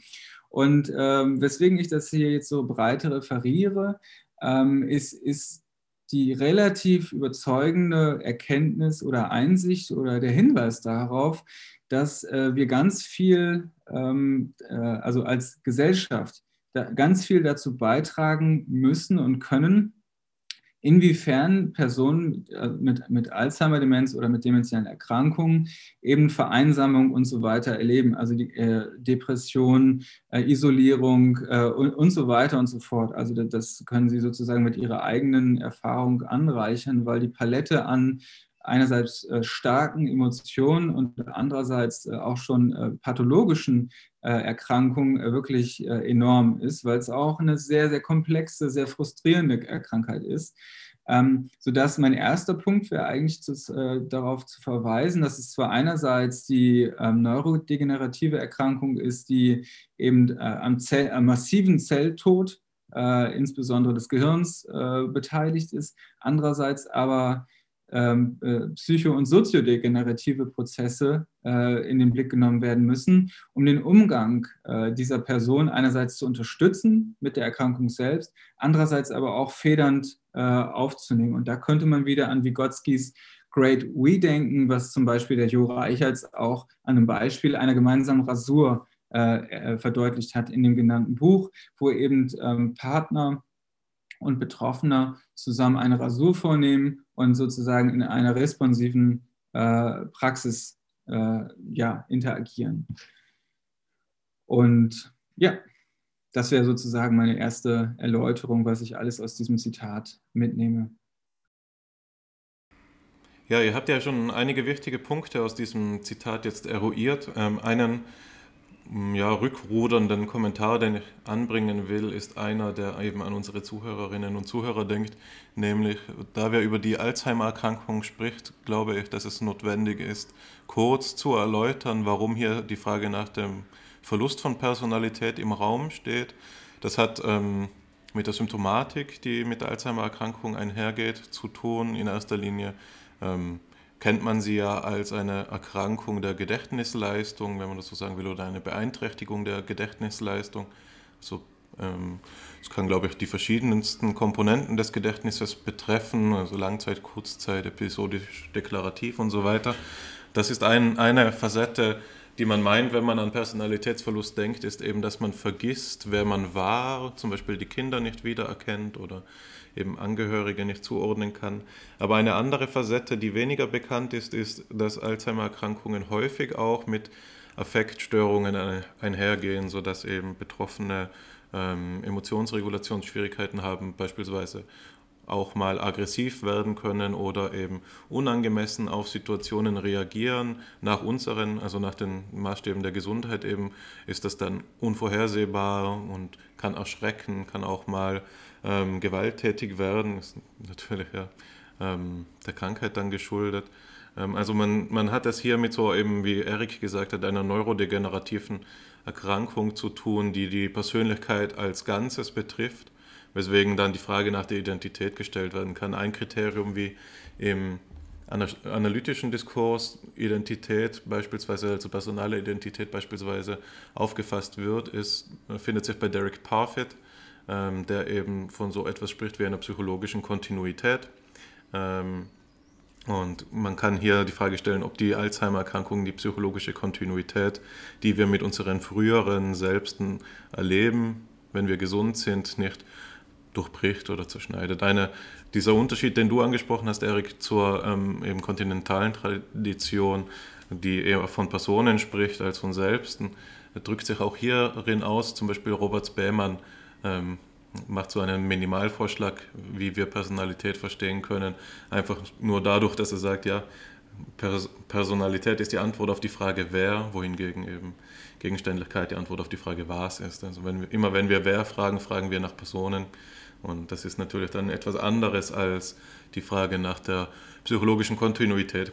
Das meinerseits nur als kurze Einordnung. Ich finde es ähm, ja wirklich ähm, begrüßenswert und auch ähm, wegweisend in vielerlei Hinsicht, die so viele verschiedene Theorietraditionen, die eben auf so einem hohen Abstraktionsgrad operieren, wie die philosophische Anthropologie und die Phänomenologie jetzt als die zwei Kardinaldisziplinen anzuwenden, bis hin in die psychopathologische ähm, Symptombeschreibung und eben auch Therapieempfehlungen. Also da bist du wirklich, ähm, sage ich jetzt einfach mal, ein Vorbild für das, worum es in FIPSI auch geht, ähm, nämlich gerade zwischen den Disziplinen zu vermitteln und originäre und auch irreduzible Perspektiven zu generieren auf das, was noch nicht geleistet werden kann bislang.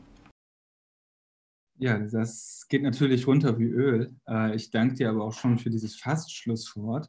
Ähm, ich wollte jetzt noch praktisch ähm, meinen Abschluss zu dieser Frage auch äh, nach personaler Identität ähm, äh, machen. Und ich hatte ja eben schon diese Positioning Theory und äh, sozusagen die Sprach, die, die vor allem über die Sprachfähigkeit argumentiert. Und ähm, das ist auch wirklich ein wichtiger Punkt, weil Sprache natürlich auch durch Gestik, Mimik und so weiter begleitet ist und darauf hinweist, dass eben ähm, Identität äh, intersubjektiv oder interpersonal äh, konstituiert ist. Die andere starke äh, Linie, die, wie ich finde, aber ähm, zusammengehören, also um ein ganzes Bild herzustellen, ist eben die leiborientierte oder die Leibzentrierte, die sich dann in der Phänologie besonders stark findet, unter anderem bei Thomas Fuchs. Und da ist insbesondere das habituelle Leibgedächtnis in den Vordergrund gerückt.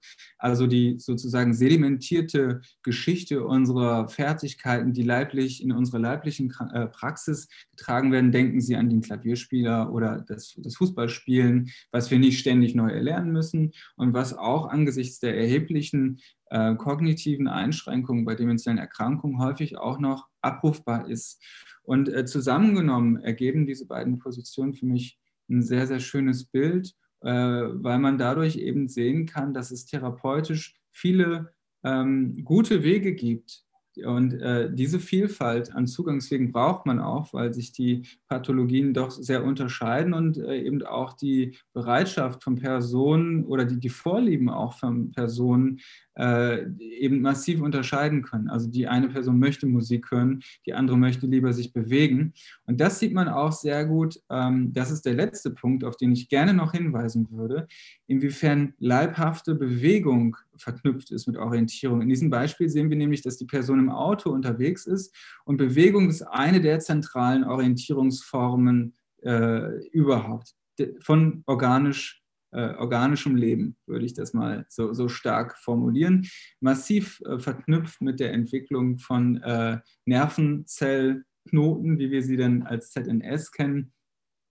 Aber ich schweife ab, ähm, weil ich eben auf den Bewegungsdrang bei Personen mit dementiellen Erkrankungen äh, sch schlussendlich hinweisen wollte. Das ist nicht einfach nur äh, ein, ein ähm, also für die Außenwelt ein kompliziertes und äh, unnachvollziehbares Verhalten, sondern die Personen wollen halt nach Hause äh, benutzen dafür Bewegung, weil Bewegung eben die zentrale Form ist der Orientierung. Und ähm, wenn man dann diese beiden diese Sprach, einerseits sprachliche Strategie der, der Analyse und andererseits die sehr leibliche Strategie der Analyse äh, zusammennimmt und dann eben alle Level der Expressivität bis hin zur, zur Bewegung äh, auch anerkennt und in den Blick rückt, dann hat man meiner Meinung nach eine sehr, sehr schöne Grundlage, um zum Beispiel auch äh, starke ethische Begriffe besser zu verstehen, Personalität, Würde und so weiter, äh, weil man sieht, wenn man in diesen Bereich des Lebens dann blickt, alles ist mit allem verbunden. Das macht das Thema so herausfordernd, das macht das Thema aber auch so spannend.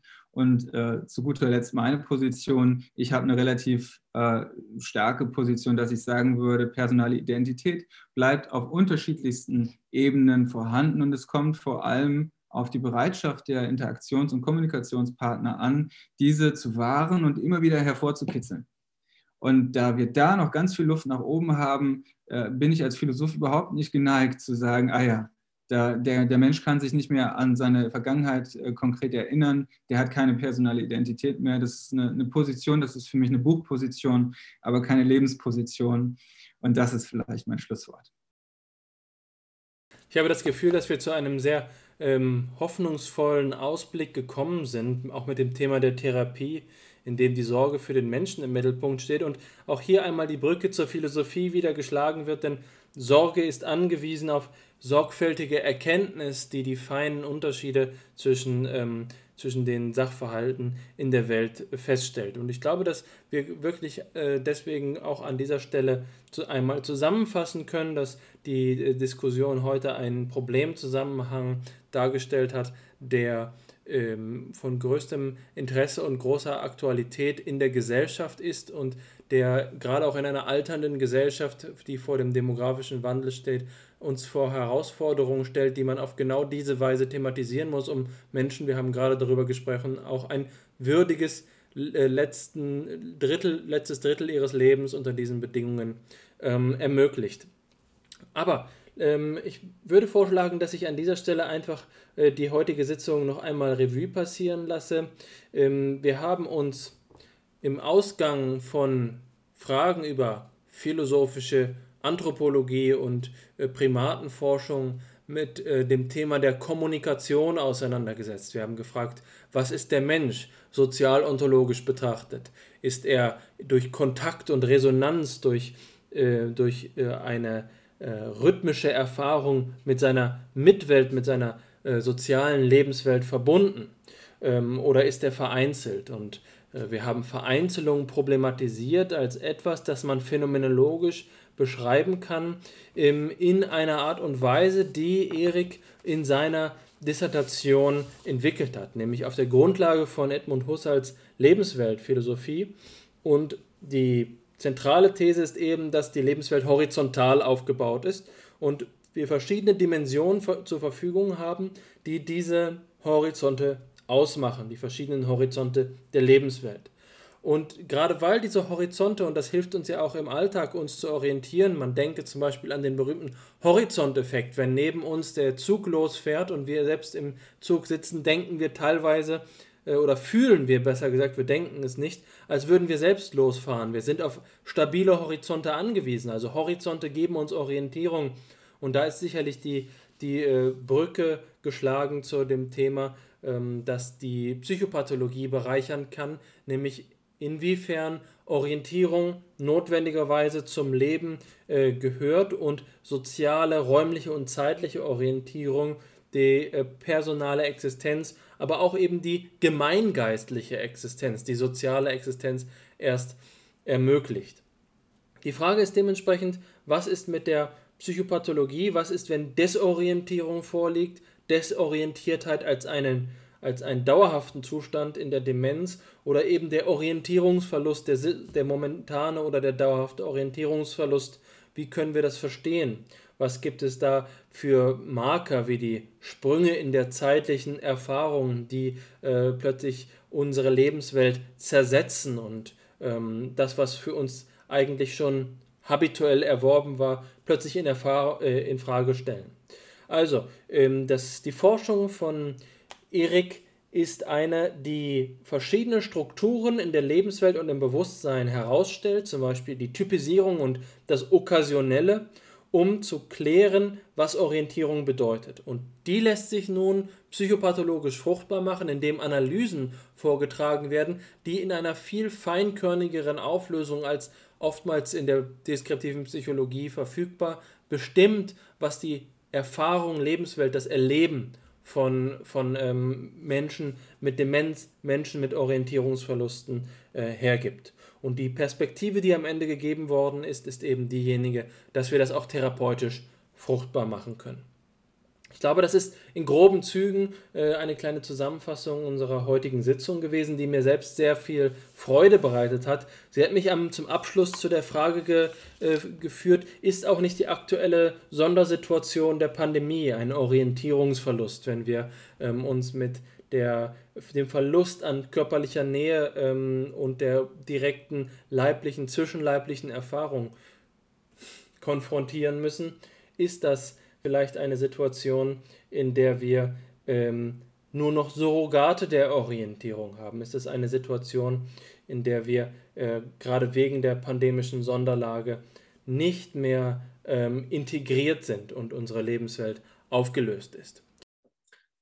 Ich möchte mich an dieser Stelle ganz herzlich bei euch beiden bedanken. An erster Stelle bei unserem lieben Gast Erik Norman Dwitzer Olsen, der uns heute zur Verfügung gestanden hat, um ein spannendes Thema vorzustellen, das man in dieser Art und Weise ähm, vermutlich selten findet, weil es voraussetzt, eine Expertise voraussetzt in beiden Fällen, in beiden Feldern, in Philosophie und in Psychologie. Bedanken möchte ich mich aber auch bei meinem lieben ähm, Co-Host, mit meinem Co-Moderator Hannes Wendler, der FIPSI zu dem Projekt macht, was es ist. Und ich möchte fast sagen, der FIPSI die Orientierung gibt, die, für mich die Orientierung gibt, die es ermöglicht. Ähm, abschließend vielleicht noch ein Wort von dir, Hannes, zu den Formalia äh, des Podcasts. Äh, aber noch einmal ganz ausdrücklich Vielen Dank, Erik, für das schöne Gespräch. Es war für mich eine Bereicherung. Ich habe vier Seiten äh, Text mitgeschrieben. Äh, es hat meine Kreativität angeregt. Herzlichen Dank. Ja, von meiner Seite auch ganz, ganz herzlichen Dank. Es hat extrem viel Spaß gemacht und ich wünsche, dass, dass das Projekt, also dass wir erstens äh, im regen Kontakt bleiben und dass das Projekt äh, FIPSI, was ich fantastisch finde, dass ihr viel Erfolg damit habt und ich bin sehr gespannt, wie sich äh, alles weiterentwickelt. Ja, es bleibt für mich nicht viel mehr übrig, als mich auch zu bedanken. Ähm, danke, Erik, dass du hier warst. Danke an die Zuhörenden, dass sie dabei waren. Und Alexander, danke an dich, dass du auch mein Co-Host warst. Das ist ja ein Fall, um mit Erik zu sprechen, von sozial performativer ähm, Identität, Personalität hier bei FIPSI, in der wir eben voneinander abhängig sind. Und ich denke, das Projekt ähm, trägt schon lange Früchte. Also ich bin da sehr stolz darauf, auch auf diese Zusammenarbeit. Ähm, ja, zum Abschluss wäre FIPSI nicht FIPSI, wenn wir nicht noch auf die Formalia hinweisen. Zunächst einmal ähm, geben Sie ähm, Eriks Namen doch in die Suchmaschine Ihrer Wahl ein. Auf YouTube finden Sie Vorträge auf DuckDuckGo finden Sie die Universitätshomepage und auf Google Scholar seine Originalarbeiten. Es lohnt sich. Wenn Sie mit uns in Kontakt treten wollen, schreiben Sie uns doch per E-Mail an fipsi.phi-psi.de oder besuchen Sie die Homepage der Arbeitsgemeinschaft für Philosophie und Psychologie. Dort finden Sie alle notwendigen Informationen auch. Gleichsam in der Video- oder in der Podcast-Beschreibung. Sie können auch in, per Telegram mit uns in Kontakt treten. Dort gibt es eine Vielzahl von Gruppen. Wir veranstalten auch Lesekreise, sodass Sie eben jenseits des Podcasts mit uns ähm, diskutieren können, wenn Ihnen der kleine Rahmen lieber ist. Genau, also melden Sie sich und bleiben Sie dran. Ich freue mich aufs nächste Mal. Danke an euch beide und auf Wiedersehen.